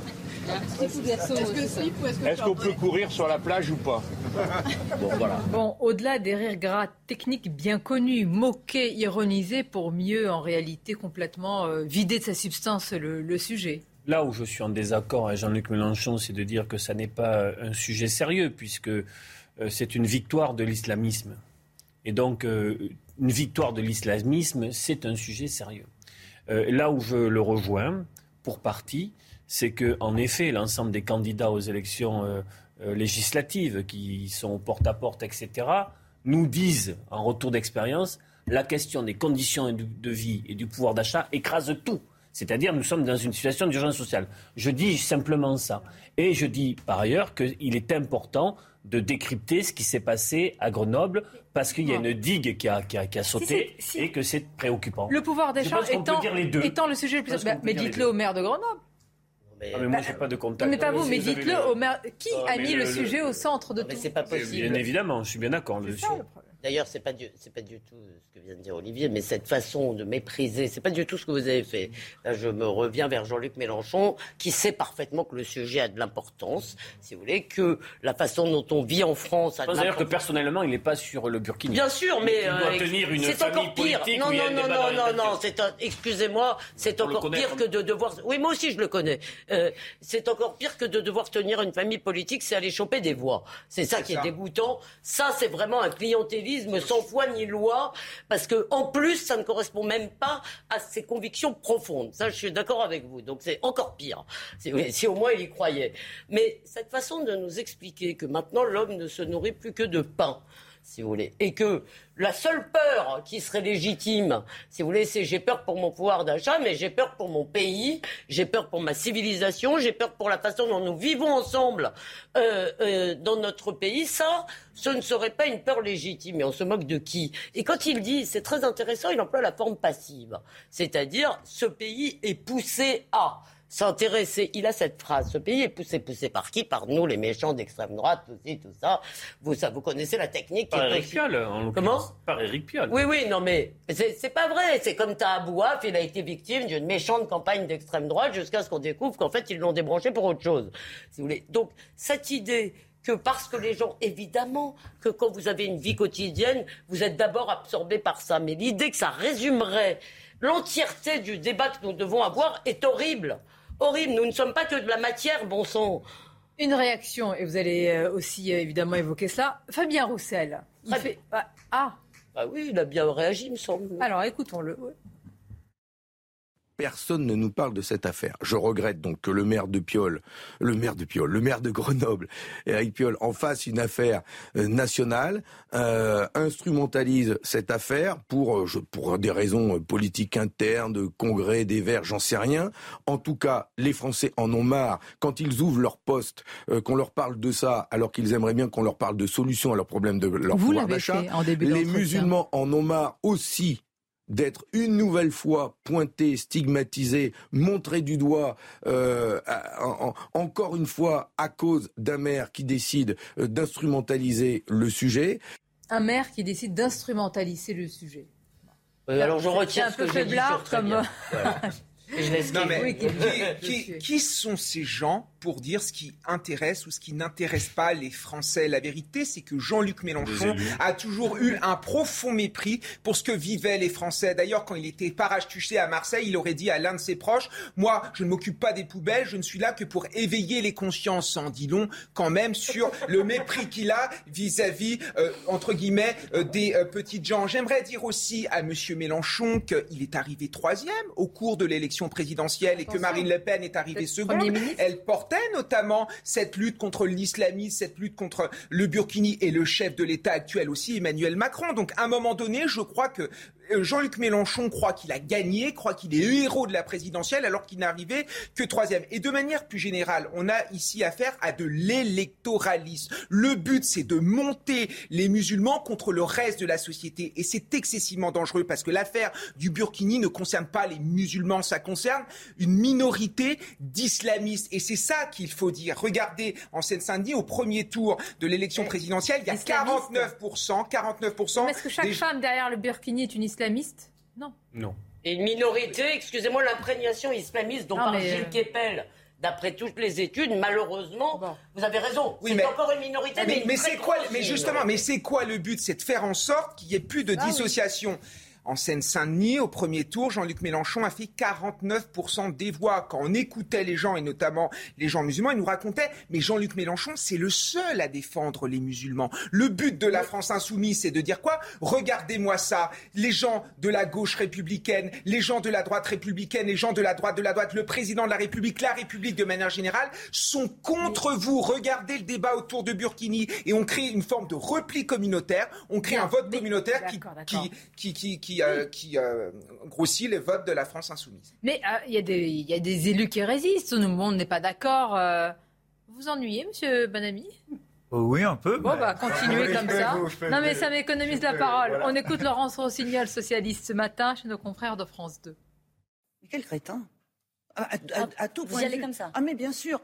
D'habitude, on dit que l'extrême droite euh, apporte dans les campagnes électorales le burkini, la burqa, le voile, le foulard, et on pense que ça pollue le débat politique. Eh bien cette fois-ci, ça vient pas de l'extrême droite, ça vient d'un maire écolo de Grenoble. Alors sur le, au moment de le, sur le timing, je suis sidérée en termes d'opportunité. Et ça puis dessert la campagne de la gauche? Mais ça pollue, ça pollue, ça pollue la campagne incontestablement. Et puis sur le fond, il a tort, il a tort. Bon, je sais comment je vais vous intéresser à ce sujet. L'association derrière le Burkini. Qui se cache derrière cette décision d'autoriser le Burkini dans les piscines municipales Qui tient la main, parce qu'il est main dans la main, Eric Piolle, avec cette association Alliance Citoyenne En réalité, la vraie question que je vais vous poser, monsieur Bonami par exemple, est-ce que vous savez à qui vous donnez votre argent? Euh, dans, les, dans les impôts? Eh ben, Notamment? Oui. Bah, je suppose à différentes associations Dont celle-ci, près de qu'il y avait- 60 000 euros Oui, il y avait par l'Union notamment la très bonne enquête du Parisien. Et euh, on découvrait quelque chose d'intéressant. On découvrait que le fameux collectif des, hija- des hijabeuses, euh, en fait, vous savez, ces, ces jeunes filles qui voulaient jouer avec un hijab au football, euh, en fait, on a découvert que l'écrasante majorité de ces manifestantes ne jouaient absolument pas au football, n'étaient inscrites dans aucune fédération, ne participaient à aucune compétition sportive, ce qui montre qu'il y a vraiment un but d'agitation. Enquête du Parisien. hein. Dire, politique, voilà, enquête documentée, factuelle, comme on dit aujourd'hui. Donc, oui, je, voilà, je crois que... C'est et tout ça bien. avec l'argent de nos impôts. Et avec la complicité, c'est parce qu'ils ont beaucoup œuvré donc à Bagnolet et à Pantin. Pantin, je suis moins sûr, mais Bagnolet, ça, je- sais, on a fait plusieurs articles là-dessus. Et évidemment, ils ont trouvé, c'est là où le danger, à mon avis, est réel, c'est que ça s'est structuré aux dernières élections. Ils ont réussi à structurer, alors cette association et les frères musulmans, les différents, euh, les différentes émanations des frères musulmans ont réussi à structurer un vote musulman, un vote identitaire, et ils font alliance évidemment avec des gens comme Piolle, mais avec d'autres, dans beaucoup de municipalités. vous, allez, voir, vous allez continuer à en parler. Les titres, c'est News Info et on revient.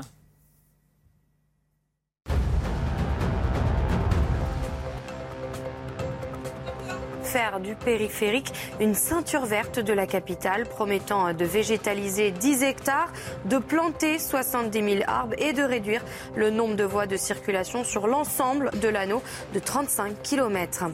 Les prix vont flamber à la rentrée scolaire. La guerre en Ukraine fait grimper le coût de plusieurs matières premières, dont le papier. Résultat, le prix des cahiers pourrait augmenter d'au moins 20%, une hausse qui pourrait être la première d'une longue série. C'est une première en Europe. Le gouvernement espagnol a présenté un projet de loi créant un congé menstruel pour les femmes souffrant de règles douloureuses. Nous allons être le premier pays d'Europe à instaurer un arrêt maladie temporaire financé intégralement par l'État pour des règles douloureuses et invalidantes. C'est félicité la ministre de l'Égalité Irène Montero à l'issue du Conseil des ministres. Regardez.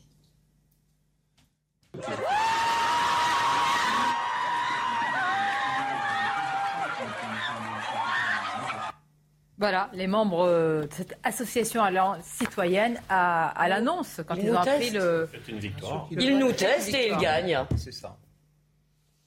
Je voudrais répondre sur le vote musulman. Parce que vous n'abordez qu'une qu'une partie de la, de la réalité. Je ne conteste pas le fait que beaucoup de concitoyens français de confession musulmane ont euh, trouvé en- dans le bulletin Jean-Luc Mélenchon un moyen de s'exprimer euh, très fortement. Mais vous passez sous silence une première partie de campagne où ces mêmes personnes se sont senties euh, attaquées. euh, où euh, il n'était plus, où euh, on, on nous a fait croire que le problème n'était pas l'islamisme. L'islamisme est un problème, mais l'islam. Avec des, des- des glissades vers l'affaire, je ne reprends que l'affaire des prénoms pour ne pas reprendre l'ensemble des éléments pouvant donner. Là, vous parlez d'Éric Zemmour, Bien sûr, pouvant clair. donner à croire à ces personnes. Mais est-ce que j'ai encore ma place dans cette société française? Est-ce que c'est possible? Et donc, ça a pu aussi alimenter ce mouvement. Alors, ben, moi, je pense que quand vous dites ça, vous prenez nos concitoyens musulmans pour des enfants. C'est-à-dire, ils ne pourraient pas entendre une critique de certaines expressions de l'islam qui vont, je le répète malheureusement, tous les spécialistes de banlieue vous le disent aujourd'hui, les policiers, les professeurs, ça va que, sur la remigration, ce ils que Gilles Kepel appelle... la remigration, ils ont Oh, très bien compris. D'accord. Non, mais il participe au débat. Il participe, certes, mais moi je écouter. remigration. Est-ce que je peux, aller au bout? Je ne parle pas, je vous dis simplement que considérer qu'à chaque fois que nos concitoyens musulmans entendent que certaines expressions de l'islam nous inquiètent, ça, je ne, peux- je ne parle pas d'Éric Zemmour. Je parle, Moi, je il n'y a pas qu'Éric Zemmour. On en a beaucoup parlé aussi parce qu'il y a d'autres expressions. Et vous, vous avez tendance à nous expliquer. Juste, est-ce que je- vous, vous comprenez ce qui a pu se passer? C'est ça. Non mais moi, Le mais- ressenti de ce début de campagne en disant mais c'est Il pas a fait une analyse politique. Bah, moi- moi, Il s'est je dit, suis- Le non, mouvement mais- de balancier est parti dans un sens Moi, je très suis- à gauche parce qu'il j'ai y a beaucoup eu. de copains de- moi, moi, je suis disent, non, quoi moi, je, climat, suis- quoi je suis d'accord avec Olivier. Enfin, je, on peut pas dire que je, je ne lutte pas contre l'islamisme. Je passe mon temps à, à taper sur les islamistes. Mais de l'autre côté, quand on ne fait pas de différence entre l'islam et l'islamisme, quand on s'en prend au prénom et qu'on dit, on fait comprendre à des enfants que parce qu'il s'appelle Mohamed ou parce qu'il s'appelle Idriss, il ne peut pas être un Français comme les autres, c'est là où ça pose problème et c'est là où on quitte en fait la République et c'est ce qui m'a gêné. Et je comprends aussi les musulmans qui se sentent stigmatisés avec des propos Ben, pareils. D'accord. Alors, euh, je suis d'ailleurs, moi, j'étais tout à fait contre cette proposition sur les prénoms. Ben, C'était voilà. absurde, mais il ne me semble pas qu'elle a résumé l'entièreté du débat. Ce que Ah, j'essaye de vous dire, c'est que vous vous rassurez un tout petit peu. Et moi, je me rappelle, j'ai lu les études de Montaigne, j'ai lu les études du CNRS, ce que euh, Gilles Kepel ferai les appelle essais, j'étais ce que, Gilles Kepel appelle l'islamisme d'atmosphère, si vous voulez, et malheureusement beaucoup plus répandu de façon diffuse. Je ne parle pas d'un islam religieux, je parle d'un islam identitaire. Et ça fait des années que nos élites, et notamment la presse, encouragent ces gamins, et je parle de la jeunesse là, à se sentir victimes. Eh bien moi je crois que aller d'accord pousser là-dedans, on ne les aide Eh bien, ça rejoint le sujet parce que cette association, comme vous l'avez très bien décrite, à travers des combats entre guillemets, comme le fait que les hijab, le hijabeux, c'est-à-dire ces femmes qui doivent porter un voile euh, sur un stade de foot, et comme vous l'avez dit, avec la- ne jouent pas au foot. l'édifiante enquête du Parisien ne joue pas au foot. Écoutons hier Charlotte Dornelas à ce sujet, elle s'est intéressée à cette association. On trouve derrière euh, Éric Piolle non pas trois femmes très sincères qui veulent absolument accompagner leurs enfants à la piscine en burkini, mais bien tous les relais autour d'Éric Piolle d'une association en l'occurrence qui s'appelle Alliance citoyenne euh, et qui revendique clairement le modèle communautaire, qui veut fracturer le modèle, euh, on va dire, universel et surtout la primauté de la culture française en France, qui dit finalement chacun fait ce qu'il veut, quand il veut, où il veut. Il y a un syndicat dans cette association qui est, le syndicat des femmes musulmanes et qui a tenté d'imposer la question du voile, que ce soit sur les terrains de foot, que ce soit à la piscine ces dernières années. La structure, elle a 10 ans, elle s'est développée dans plusieurs villes. Et on constate que c'est quand même très efficace puisque Éric Piolle lui-même, quand cette association avait lancé les premières, euh, vous savez, les entrées forcées dans les piscines de femmes en burkini, euh, Éric Piolle avait à l'époque dénoncé la stratégie du choc qui ne visait qu'à fracturer. Quelques années après, ce même Éric Piolle donne raison, en tout cas euh, euh, acte la victoire euh, d'Alliance citoyenne. Bon, allez-y, qu'en pensez-vous? je, je voudrais faire une, une série de remarques. La, la première remarque, c'est que ce n'est pas une nouveauté je vous renvoie au congrès de Bakou il y a un siècle. C'est au début de la révolution russe. Au début de la révolution russe, à Bakou, en Azerbaïdjan, euh, donc sur le territoire soviétique, les révolutionnaires communistes lancent un grand rassemblement des peuples opprimés et colonisés, et notamment euh, musulmans. Il y avait déjà l'idée d'une alliance mhm. entre euh, le marxisme et l'islam alliance qui finalement a échoué, mais c'est une idée qui est récurrente dans euh, l'histoire de la, de la pensée euh, marxiste qui revient, qui d'ailleurs à chaque fois euh, échoue. Même en Iran, hein, pour renverser le chat, les communistes s'étaient alliés avec les islamistes de l'ayatollah Khomeini avant d'être fusillés par le même ayatollah une fois qu'il a pris le, qu'il eut pris le pouvoir. Donc déjà, c'est pas c'est pas du tout une nouveauté à l'échelle de l'histoire. C'est, on fait semblant de, de, découvrir cette tendance récurrente, mais c'est la naissance de l'islamo-gauchisme en fait. Oui, c'est quelque chose qui a un siècle. Bah oui, c'est intéressant. Oui, très intéressant. Ça n'a, je veux dire, l'islamo-gauchisme. C'est le prolétariat de substitution. Oui, oui, bien sûr, qui était déjà dans l'idée des, des, premiers dirigeants soviétiques avant que Staline ne mette un terme à tout ça. Et euh, donc la deuxième, euh, la deuxième. Euh, un grand trait, quoi. Bien. Euh... Monsieur Dartigol pourra confirmer mes dires. Deuxième, deuxièmement, bah, très vite, c'est que évidemment, c'est l'immigration qui nourrit ce phénomène, si on ne laissait pas entrer en masse année après année, décennie après décennie, bah oui, le nombre finit par amener euh, mathématiquement ce genre de problème. Euh, troisième euh, remarque qui me paraît aussi importante, c'est que je crois que pour reprendre la formule, vous savez, de l'anthropologue Mircea Eliade, il disait à propos de l'être humain, homo religiosus, c'est-à-dire que l'être humain est un être religieux qui a un besoin d'identité et de sacré si le pays dans lequel vous vivez ne vous donne pas cette identité et ce sacré. Si par exemple le chef d'État de ce pays, la France, vous dit qu'il n'y a pas de culture française. Non mais c'est un, État laïque. hein. Oui. Bah oui. Non mais il donne, euh, si les dirigeants de ce pays passent leur temps à dénigrer l'identité, la culture, l'histoire, les racines de ce pays, il ne faut pas s'étonner que certaines personnes issues de l'immigration, euh, puisqu'on détruit. C'est important ce que vous dites. Dire... Attendez, là vous êtes en train. S'assimiler, oui, mais s'assimiler à Mais là vous donnez une justification à ça. Je donne une explication. Une explication. non, non, non, une explication. Une explication. Que vous dites en fait qu'elles sont en train de combler un. En fait, elles, rentrent en résistance par rapport à. Un... mauvaise résistance. En mauvaise résistance. mauvaise résistance à la délinquance, à la déliquescence d'un modèle. propre déliquescence. Bah, bien sûr, nous sommes les principaux fautifs de cette situation. Non, mais elles utilisent cet argument-là. c'est important. surtout très bien nos libertés contre nous. Et euh, enfin, il y a quelque chose qui me paraît aussi très intéressant, c'est la notion euh, d'organiser, parce qu'en fait, le burkini n'est pas du tout une tenue traditionnelle, c'est une tenue inventée il y a à peine quelques années par Je une vous Australienne. que ça n'a jamais existé dans les pays musulmans il y a quelques années. en Australie voilà, inventée en Australie. En 2004. Et interdite au Maroc. Et interdite dans un certain nombre de piscines de pays musulmans euh, pour des raisons d'hygiène. Mais le but ici, c'est une notion utilisée par les islamistes qui est la notion de rappel à l'ordre, qui est de dire finalement, une fois que le burkini sera autorisé, première étape, l'étape ah suivante, progressive, ça sera de dire à toutes les femmes musulmanes qui ne le portent pas, tu es une mauvaise musulmane. Et donc de, de généraliser le burkini, alors qu'en plus, islamiquement parlant, cette tenue n'a aucun sens et que c'est une invention, ce qu'on pourrait appeler l'invention de la tradition. Pour ce rappel et merci une, de le faire. création euh, de, la, de, de, notre époque moderne, post-moderne, du, business, business islamique. Du sport aussi. Du, oui, bien sûr, vous avez raison. Instrumentalisé. on, ne rappelle pas suffisamment le juteux marché derrière. Euh, Mais par ailleurs, par ailleurs, pour répondre, pour aller plutôt dans, dans ce sens, je pense qu'il est très important euh, de rappeler que notre débat ne porte pas sur le fait d'accueillir ou pas des différences des individus qui viennent de toutes sortes d'endroits et de cultures dans notre pays, c'est sur la façon d'accommoder ces différences. il y a deux grands modèles, en gros. Il y a l'assimilation, la République, singulier aujourd'hui. C'est pour ça que nos lois sont, considérées comme notre loi sur le voile à l'école, etc. Aux États-Unis, ils s'arrachent les cheveux. Et de l'autre côté, il y a un modèle multiculturel qui met toutes les cultures à égalité. Je ne parle pas de l'égalité des individus qui est sacrée, qui met toutes les cultures à égalité et qui ne marche pas. Et je viens de vous envoyer un papier qui m'a vraiment fait bondir parce que, si vous voulez, c'est ça qui est en train de se produire. C'est aussi une façon de vouloir changer la société. Qu'est-ce qui se passe en Allemagne?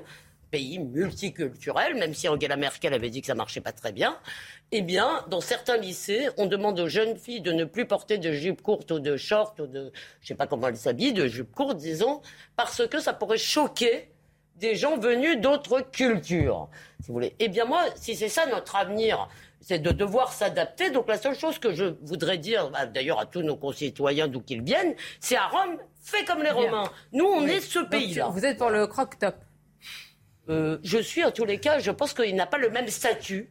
Pas à l'école d'ailleurs. Moi, je suis pas pour le crop top à l'école, mais ça n'a pas le même statut. La mini-jupe et le burkini n'ont pas le même statut en France. Et en Arabie Saoudite non plus d'ailleurs. Je veux dire, il me semble que la, probablement le burkini est plus en raccord avec les coutumes saoudiennes qu'avec les nôtres. Voilà.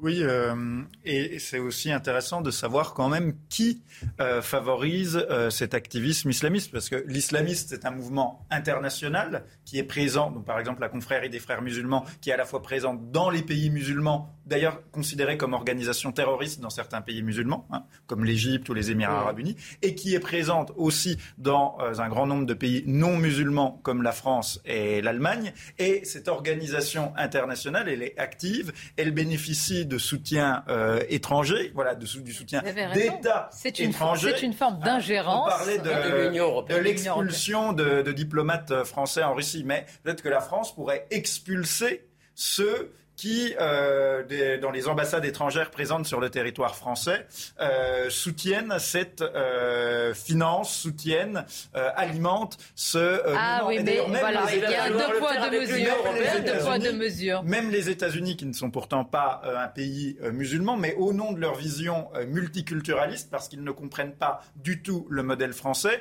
on sait très bien, il y a aussi eu des enquêtes du Parisien un journal complotiste, qui explique le rôle de l'ambassade des États-Unis à Paris dans le soutien aux associations communautaristes de ce type. Mais évidemment pas. Et ils défendent un modèle. Personne à l'ambassade des États-Unis qui travaille à plein temps sur ces questions. Et l'Union européenne, écoutez, il faut quand même pas oublier. Parce que je veux bien Vous allez en parler après la pause. Elisabeth Lévy. les eurocrates. Elisabeth Lévy. Après la pause, tiens, une information sur, nous en parlions tout à l'heure, le joueur euh, euh Gaï qui est sommé de s'expliquer par le Conseil de l'éthique de la Fédération française de foot. Voilà, un Mais le pauvre, il n'a rien fait de mal. Je vois pas ce ah, lui reproche. Ça m'intéresse. Une pause et on se retrouve. Alors là, je vois pas ce qu'on reproche à ce pauvre garçon. Vous allez nous le dire. Ah oui. candidature. Alors pendant la pause, pour tout vous dire, Olivier D'Artigol a déjà la composition du futur gouvernement. C'est lui qui... Non, non, on reçoit. Hein, on, reçoit. Non, mais tellement de, listes. Euh, hein. Vous m'avez nommé ministre de la Culture, je vous ai mis à l'intérieur, j'ai mis Elisabeth Lévy à l'éducation, Kevin Bossuet. Demain, Je ne sais pas où j'aurais... Où je vous... un ministère pour vous J'hésite. Attendez, les titres, je réfléchis. C'est News Info d'abord, et je réfléchis.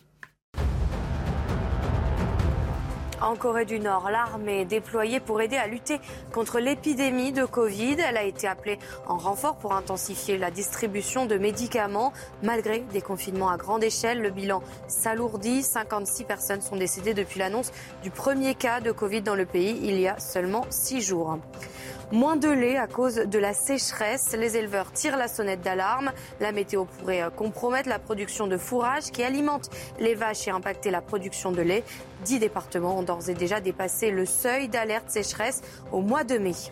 Enfin, pour les fans de Batman, 350 objets du célèbre super-héros vont être vendus aux enchères. 31 ans de souvenirs collector présentés demain à Paris. Et parmi euh, les produits phares, la couverture originale de l'album Batman Alien 2, estimée entre 7 000 et 9 000 euros.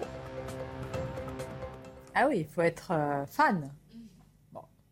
Pour avoir des trucs Batman, là, Vous collectionnez avant, vous savez, les petites vignettes des joueurs de foot Ah oui, ah, Incroyable, moi je voyais tous les garçons de mon école qui ah se battaient comme des charognards. Comment ça, les garçons Vous venez de dire un truc horriblement genré, ma chère Sonia. Ah bah oui, mais ça ne veut pas dire que j'en collectionnais pas aussi. Attends, qu'est-ce que vous croyez? Bon, est-ce que, est-ce que maintenant il paraît que vous achetez d'ailleurs, c'est des, euh, le nom m'échappe. Vous savez, vous n'allez pas m'aider. Ah, euh, des NFT. Voilà, merci, des NFT. Des œuvres d'art euh, en bravo, ligne. Bravo. Faut suivre. Ah non, mais vous savez pas Ah non, je ne sais pas. Ah, mais la- mais l'avenir, mais... Bah, plutôt le Mais passé, Vous savez, je vais un peu dans la- le passé, chute hein, vraiment. euh, Vous ce êtes professeur vous Non, Oui, d'histoire, voilà. Donc, euh, Vu la chute des cryptos, ça risque de devenir le Non, passé mais assez vite. revenons au bon temps, au, vieux, au bon vieux temps des, des- des vignettes Panini, avec peut-être euh, Idrissa Gueye qui aurait été peut-être euh, justement euh, l'un des joueurs sur ces vignettes. Bon, Ah bah, je l'aurais sérieusement. collé dans mon album avec grand plaisir. Ah bah alors ça m'intéresse. Ah, alors ça voilà, m'intéresse. Il y a un une modèle, véritable alors. meute non, non. sur ce un joueur. modèle puisque vous voulez le coller sur votre album avec grand plaisir. un C'est aussi le basculement qu'il peut y avoir. Des gens trouvant dans euh, ce qui vient de se passer, ah ben tiens, c'est bien ce qu'il a fait. Non mais écoutez, ce Rappelons pas que c'est ce joueur qui n'a pas euh, voulu être associé au, Ah, com- ça, c'est au- combat contre l'homophobie. Euh, alors déjà, on- je crois qu'en première partie, vous aviez fait euh, un distinguo entre euh, être homophobe en son fort intérieur et euh, agir de manière homophobe. Donc j'aimerais reprendre et maintenir ce distinguo qui me paraît fondamental, mais on ne sait en fait même pas, on peut éventuellement le supposer, mais on ne sait même pas si ce garçon est homophobe. Il n'a juste pas envie de s'associer publiquement à ce combat-là euh, du politiquement correct, et c'est son droit. Moi, je, je me souviens... Partons de l'idée qu'il ne l'est pas. Non, mais la première fois, euh, la première fois où je suis venu sur ce plateau, on avait parlé euh, des, euh, des caricatures de Mahomet et j'ai dit que moi j'étais contre euh, ces caricatures. Et l'un des grands arguments qu'on sort pour défendre ces caricatures, c'est la liberté d'expression. On dit liberté d'expression totale, inconditionnelle. Bon, alors quand c'est pour insulter Jésus ou Mahomet, la liberté d'expression, on a le droit. Par contre, quand c'est pour ne pas s'associer publiquement à un combat politique qui, un, n'aidera concrètement aucun homosexuel, est-ce qu'il y a un seul homosexuel de moins dans le monde qui va échapper aux persécutions à cause de ce que vont faire les footballeurs Non. Impact concret, zéro. C'est juste pour se donner une bonne conscience médiatique. Donc, premièrement, non, l'impact est totalement nul. Dans les cerveaux. Avant que- que, avant que que, ce brave garçon- homophobe. Oui, ce brave garçon cerveaux, mette son t-shirt euh, arc-en-ciel ou pas, euh, les homosexuels qui vont mourir en Arabie Saoudite mourront tout autant qu'il ait mis son t-shirt ou pas. Deuxièmement, puisqu'on leur revendique, on nous dit la liberté d'expression, eh ben il utilise là sa liberté d'expression. Et justement, on, est- on peut ne pas être d'accord avec lui, mais on respecte sa liberté d'expression. Ou alors, sinon, il n'y a plus de liberté d'expression. vous, vous êtes Et d'accord avec enfin, lui, je veux entendre. Dernier point, euh, j'ai pas entendu dire, évidemment, vous me diriez, euh, il a insulté une personne non. homosexuelle en raison de son Non, orientation sexuelle. Il pas- a déshérité euh, son neveu qui était euh, homosexuel. Il a poignardé un homosexuel. Mais ça serait horrible. Mais là, c'est pas du tout le cas. Il veut juste ne pas s'associer. Et d'ailleurs, il fait même pas de déclaration. Il théorise pas. Il tient pas un grand discours. Il monte pas en chair pour nous expliquer son truc. Il dit juste, moi, voilà, je veux pas. C'est pas, c'est pas mon truc. Bon, bah, voilà. Et votre Alors maintenant, conclusion, c'est que vous que dites. Votre Donc conclusion, maintenant- c'est que s'il y avait une vignette Panini, vraiment, vous la Non mais donc maintenant c'est le package, c'est-à-dire vous êtes oui, obligé, conclusion, c'est le vous êtes package, genou à Attendez. terre. Genou à terre euh, parce qu'il y a un type aux États-Unis qui est mort tué par la police, alors Type que George Floyd. Bon, voilà, mais ça n'aide euh, absolument pas de mettre le genou à terre euh, la situation concrète euh, des personnes noires dans le monde. T-shirt euh, arc-en-ciel qui, pareil, n'est pas du tout les vrais homosexuels concrets, mais qu'il faut mettre quand même, sinon la meute vous tombe dessus. Ah, c'est le, le starter pack du politiquement correct. Les grandes causes ont malheureusement, parce que Et d'ailleurs, j'aimerais bien savoir. comme ça par des Parce grands que, phénomènes. eh ben moi, je vais poser une question. Nelson Mandela ne serait jamais sorti de prison et le régime de l'apartheid ne serait- n'aurait jamais euh, tombé s'il n'y avait pas eu de grandes campagnes internationales. Mais donc, moi, par norme, comme vous Non, dites, mais- c'est par norme. Mais elles ne peuvent pas savoir, être obligatoires. Ça pose peut pas être une obligation. Mais quand même, pour faire un peu voler en éclats l'alliance du congrès de Bakou, j'aimerais bien savoir ce que Éric Piolle pense de ce comportement, parce que je suppose que M. c'est Piolle condamne ce joueur et est à fond dans la lutte contre l'homophobie, et ce que les personnes qui font la promotion du Burkini pensent du comportement de ce joueur? Parce qu'à mon avis, ils sont pas tout à fait les deux sur la même ligne. Non, mais par ailleurs- pense qu'il y a un petit, j'arrive vers vous, je suis sûr. Kevin Bush, Ouais, je ne Est-ce suis que je suis en train de dire que les islamistes sont homophobes La réponse est oui.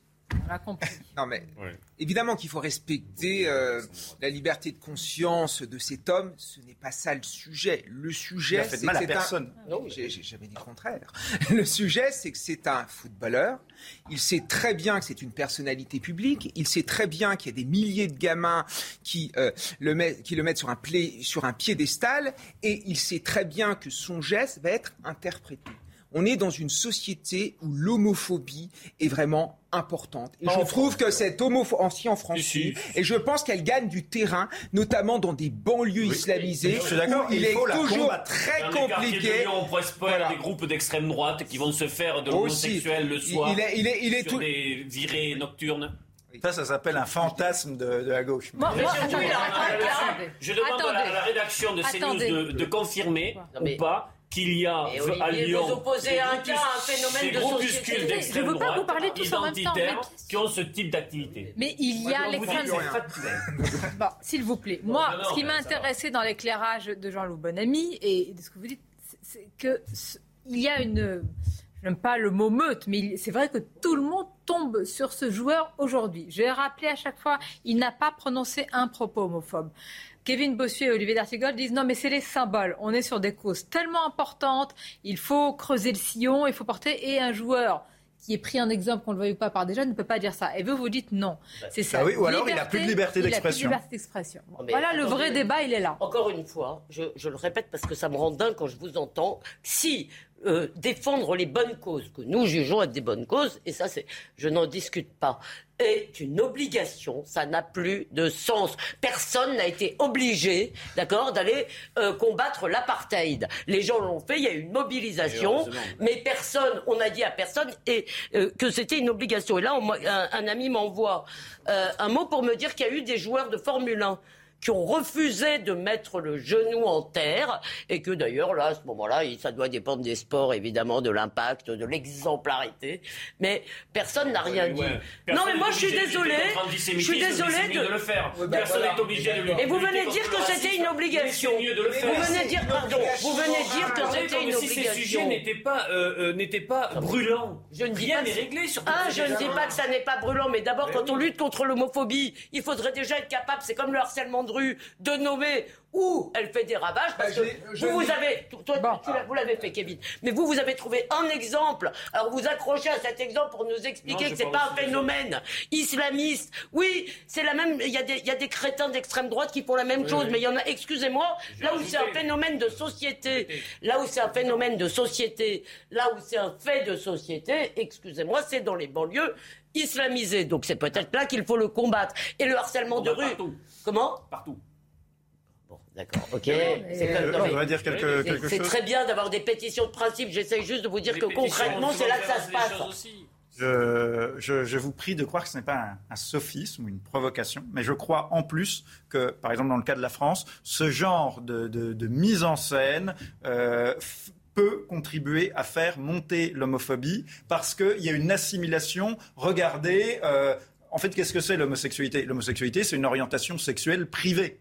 Pas une question euh, politique, c'est voilà, c'est une orientation sexuelle pri- euh, privée. Il y a des hommes, ils préfèrent les rousses, il y a des hommes, ils préfèrent les hommes, des femmes, elles préfèrent les hommes. C'est une, une orientation euh, sexuelle privée qui ne remet absolument pas en question la qualité de la personne. S'il y a des discriminations ou des violences contre ces personnes, il faut les protéger et lutter contre ces discriminations, ces violences. Mais à faire comme ça une mise en scène du spectacle, à lâcher la meute, euh, par exemple, contre lui, ça peut donner dans l'idée de certaines personnes dans les banlieues, mais pas seulement, l'idée que, à regarder, les homosexuels, ce sont les protégés Non, du mais vous système, banalisez. Vous dites, vous dites de cette homosexuel, société. on choisit. C'est comme on Non, on choisit les pas, les choisit Non, non, pas, mais c'est une orientation rousses, les blondes. personnelle. Oui, mais pardonnez-moi, C'est pas vous une vous n'êtes question, pas euh, tabassé parce que vous choisissez une rousse. Oui, mais blonde, pour protéger les gens, les homosexuels qui se sont tabassés, Vous il y a des choses qui s'appellent les lois, la police. Non, mais Voilà. Il n'y a pas. Et, et le fait de mettre son t-shirt arc-en-ciel, en plus, ne protège pas les gens.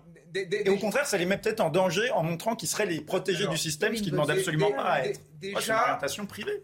Euh, non, mais déjà, l'homosexualité, ce n'est pas qu'une simple préférence. C'est une orientation sexuelle qui devient aussi une identité sociale. On peut à 20 ans aimer les rousses et à 40 ans ne plus aimer les rousses. Ce n'est pas le cas des homosexuels. Ensuite, moi, je n'ai rien contre ce joueur de foot. Le problème qu'il y a, c'est qu'on est en France. Il porte le maillot d'un club français et en France, l'homosexualité est quelque chose de normal. Nous ne sommes pas au Sénégal. Mais d'ailleurs, Et, dernière chose, heureusement, heureusement qu'on qu'on est là pour s'opposer à ce que ce joueur a fait. C'est le symbole qui nous pose problème parce que sinon, on aurait normalisé le fait qu'il serait normal de ne pas lutter contre l'homophobie. Moi, j'enseigne en Seine-Saint-Denis. Je sais que ce genre de truc peut faire des ravages parce que ça envoie le signal suivant. Finalement, ne pas lutter contre l'homophobie, c'est quelque chose de normal et derrière ça, l'homosexualité, c'est quelque chose de pas bien. Mais non, heureusement qu'on est là pour dire non. Heureusement qu'on est là pour dire que ce joueur de foot, finalement, euh, faire ce genre de choses sans explication. Je pense que le problème, c'est qu'il n'a pas donné d'explication et surtout qu'il n'y a aucune réaction du club. C'est ça qui pose problème. L'homophobie Voilà, aujourd'hui, c'est un vrai problème. Il y a des gamins qui crèvent dans le, de- dans- parce qu'ils sont homosexuels, ils sont rejetés de partout. On les insulte en permanence. Ce n'est pas possible. L'homophobie, c'est une cause importante, comme la lutte contre euh, l'antisémitisme. Parce que je sais qu'il y a des téléspectateurs qui nous regardent, qui doivent être horripilés de voir ce débat. Ce n'est, on n'est pas là dans la bien-pensance, on est dans quelque chose de vital. Quand vous êtes homosexuel et que vous êtes marginalisé, que vous êtes insulté tous les jours, non, on peut pas minorer ce genre de choses. Ce n'est pas possible. Mais c'est pas la question de le minorer. On est en train de discuter de savoir si ça doit être une obligation. Est-ce que ça relève pas quand même du choix individuel? Ben, en France, c'est une obligation Non, bah, attends, pardon. Kevin. On vient d'entendre votre tirade. Si ça vous C'est un pas, joueur ah du bah, dire PSG. une réponse. Mais vous enlevez une donnée essentielle du débat. Vous dites privé. Il n'est pas une personnalité privée. Il est Est-ce que son contrat publique. prévoit qu'il doit lutter contre l'homophobie de façon ostensible moi, j'ai- D'accord Est-ce que non mais à la fin, c'est- vous, vous ne comprenez pas ce qu'on dit. On n'est pas en train de dire on vous l'a tous dit. on comprend très On vous bien. a, mais On on comprend vous très a tous dit que ça n'était pas mineur. On vous a tous dit que c'était un combat important. Mais ce combat doit être mené par les gens qui veulent le mener. Moi, j'ai alors j'ai- aucun problème si jamais on tient absolument à, à l'obliger à, à s'engager, euh, à mettre ce t-shirt et tout, on le fait. Mais par contre, on dit plus qu'il y a de la liberté d'expression en France. Moi, ça me dérange pas. Il fait, on dit c'est très important qu'il le fasse. Il le fait, il le fait pas. Mais L'homophobie n'est pas une opinion. Mais il n'est pas homophobe. Je il dit qu'il veut pas s'engager. Si moi, je dis que je veux pas m'engager dans la lutte contre les violences routières, ça veut pas dire que je vais Alors, aller rouler à 200 à l'heure le lendemain. Remplaçant le mot homophobie par le mot antisémitisme. Eh ben, moi, on j'ai va le voir droit. votre discours. Eh ben moi, Mais moi, je te mais le dis, exactement je n'obligerai jamais personne, je n'attends de personne qu'il se lève et qu'il lutte contre l'antisémitisme. Oui. En Sauf revanche, que, non, non, non. Sauf que quand il y a des actes, vous, vous, vous, Mais vous des jugez actes, que ce oui. n'est pas normal que quelqu'un, que, que, que les gens ne s'expriment Mais pas, qu'ils ne sortent pas dans la rue, qu'ils ne montrent pas. Non, non, non, non. Alors là, je l'ai dit. Non, non, excusez-moi, quand j'ai parlé des attentats, vous êtes en train, excusez-moi, il y a eu un crime de masse et j'ai dit que j'aurais aimé que des gens sortent dans la rue pour le, euh, euh, pour euh, euh, s'en indigner. En revanche, je ne demande à personne, je n'attends de personne et je ne jugerai personne si dans sa vie il a d'autres priorités que de se lever le matin et de lutter contre l'antisémitisme. Bon, non, mais non, mais non. Non, mais bah non. voyons. Allez, a les titres, les titres de l'actualité, s'il vous plaît. Ah avec une information pas être une qu'on va obligation. détailler. La Russie qui a décidé d'expulser 34 diplomates français. Évidemment, Paris condamne fermement, mais à part condamner, que peut-on faire? D'abord les titres. À partir de ce soir, il ne sera plus possible de se rendre au CHU de Bordeaux la nuit sans avoir appelé le SAMU avant. Le SAMU et les urgences veulent vérifier qu'il s'agit bien d'une urgence médicale et cela à cause du manque de soignants. Une décision radicale qui suscite l'indignation des syndicats. Aux États-Unis, la dose de rappel du vaccin de Pfizer autorisée pour les 5-11 ans. Les États-Unis comptent 28 millions d'enfants de cet âge. Parmi eux, presque 5 millions de cas ont été dénombrés et 360 décès. Enfin, le Paris FC n'ira pas en Ligue 1. Son entraîneur regrette la défaite 2-1 de son équipe contre Sochaux en barrage de montée en Ligue 1. Un match frustrant pour le club avec deux pénaltys manqués dans le premier quart d'heure. Bien, et je vous ai donc donné cette information au sujet des diplomates euh, français, euh, euh, la Russie qui expulse un 34 diplomates français, Paris qui condamne fermement, le Kremlin qui l'a annoncé tout à l'heure. Et c'est en riposte, je pense, aux diplomates russes qui ont été expulsés du, territoire français. On reviendra sur, sur ces situations et, et la guerre. Alors vous, êtes, vous allez peut-être être, être étonné par le sujet que j'ai choisi d'aborder, mais véritablement, c'est tellement concentré de ce qui peut se passer. Alors, puissance euh, 1 million, 10 millions, 100 millions aux États-Unis. euh, entre Johnny Depp et Amber Heard. Je vois que M. Bonamy me regarde avec des Non, yeux non, comme ah non, ça. pas du tout, non pas du tout. Ah, eh ben regardez le sujet de Vincent Fahandez et on en parle juste après. T'es qu'un bébé, grandis, merde Lors du contre-interrogatoire de Amber Heard, la salle d'audience écoute cet enregistrement dans lequel l'actrice traite Johnny Depp de bébé et affirme l'avoir frappé. C'est vous et Monsieur Depp, n'est-ce pas? Oui. Vous dites l'avoir frappé Oui, je devais le frapper pour pouvoir accéder à la porte. Ma question c'est, vous dites l'avoir frappé, correct? Oui. Vous le traitez de bébé car il ne veut pas se battre avec vous. Non, je l'insulte car il se plaint que je le frappe pour accéder à la porte que j'essayais de barricader. Une audience attendue au lendemain d'une véritable tribune de Amber Heard où elle demande à son ex-mari de la laisser tranquille. Les choses les plus intimes, embarrassantes, profondément humiliantes et personnelles auxquelles j'ai survécu sont utilisées contre moi tous les jours. C'est de la torture. C'est une énorme souffrance émotionnelle. Je voulais juste qu'il me laisse tranquille. Pourquoi as-tu fait ça?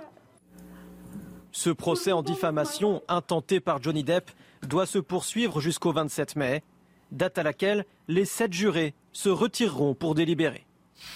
Ça vous inspire? Euh, Oui, alors déjà Johnny Depp, je le connais très bien. Dès les années 90, je le regardais dans 21 James Street. Donc euh, tout ça ne nous rajeunit pas. Amber Heard qui a moqué hein, d'ailleurs Oui. les rôles de Johnny Depp. Oui, oui, oui, oui, j'ai entendu. carrière. Mais euh, donc moi, je, je, deux remarques très, très rapides. Je pense que c'est intéressant aussi sur la société américaine, en fait. Parce qu'il y a un pays dans, dans l'Empire romain qui a été assez mal romanisé et qui s'appelle la Bretagne, c'est-à-dire aujourd'hui la Grande-Bretagne.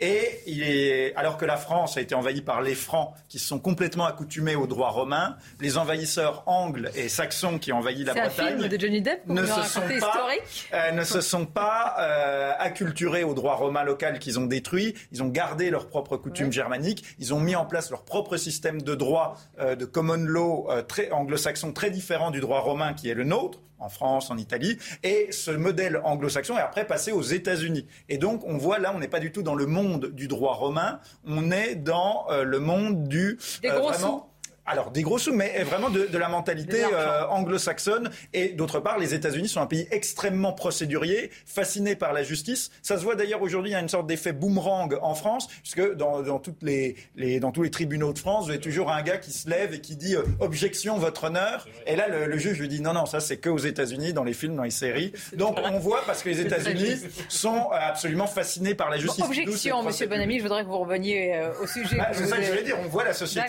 bon, américaine. et sur le sujet, ouais, vous avez raison.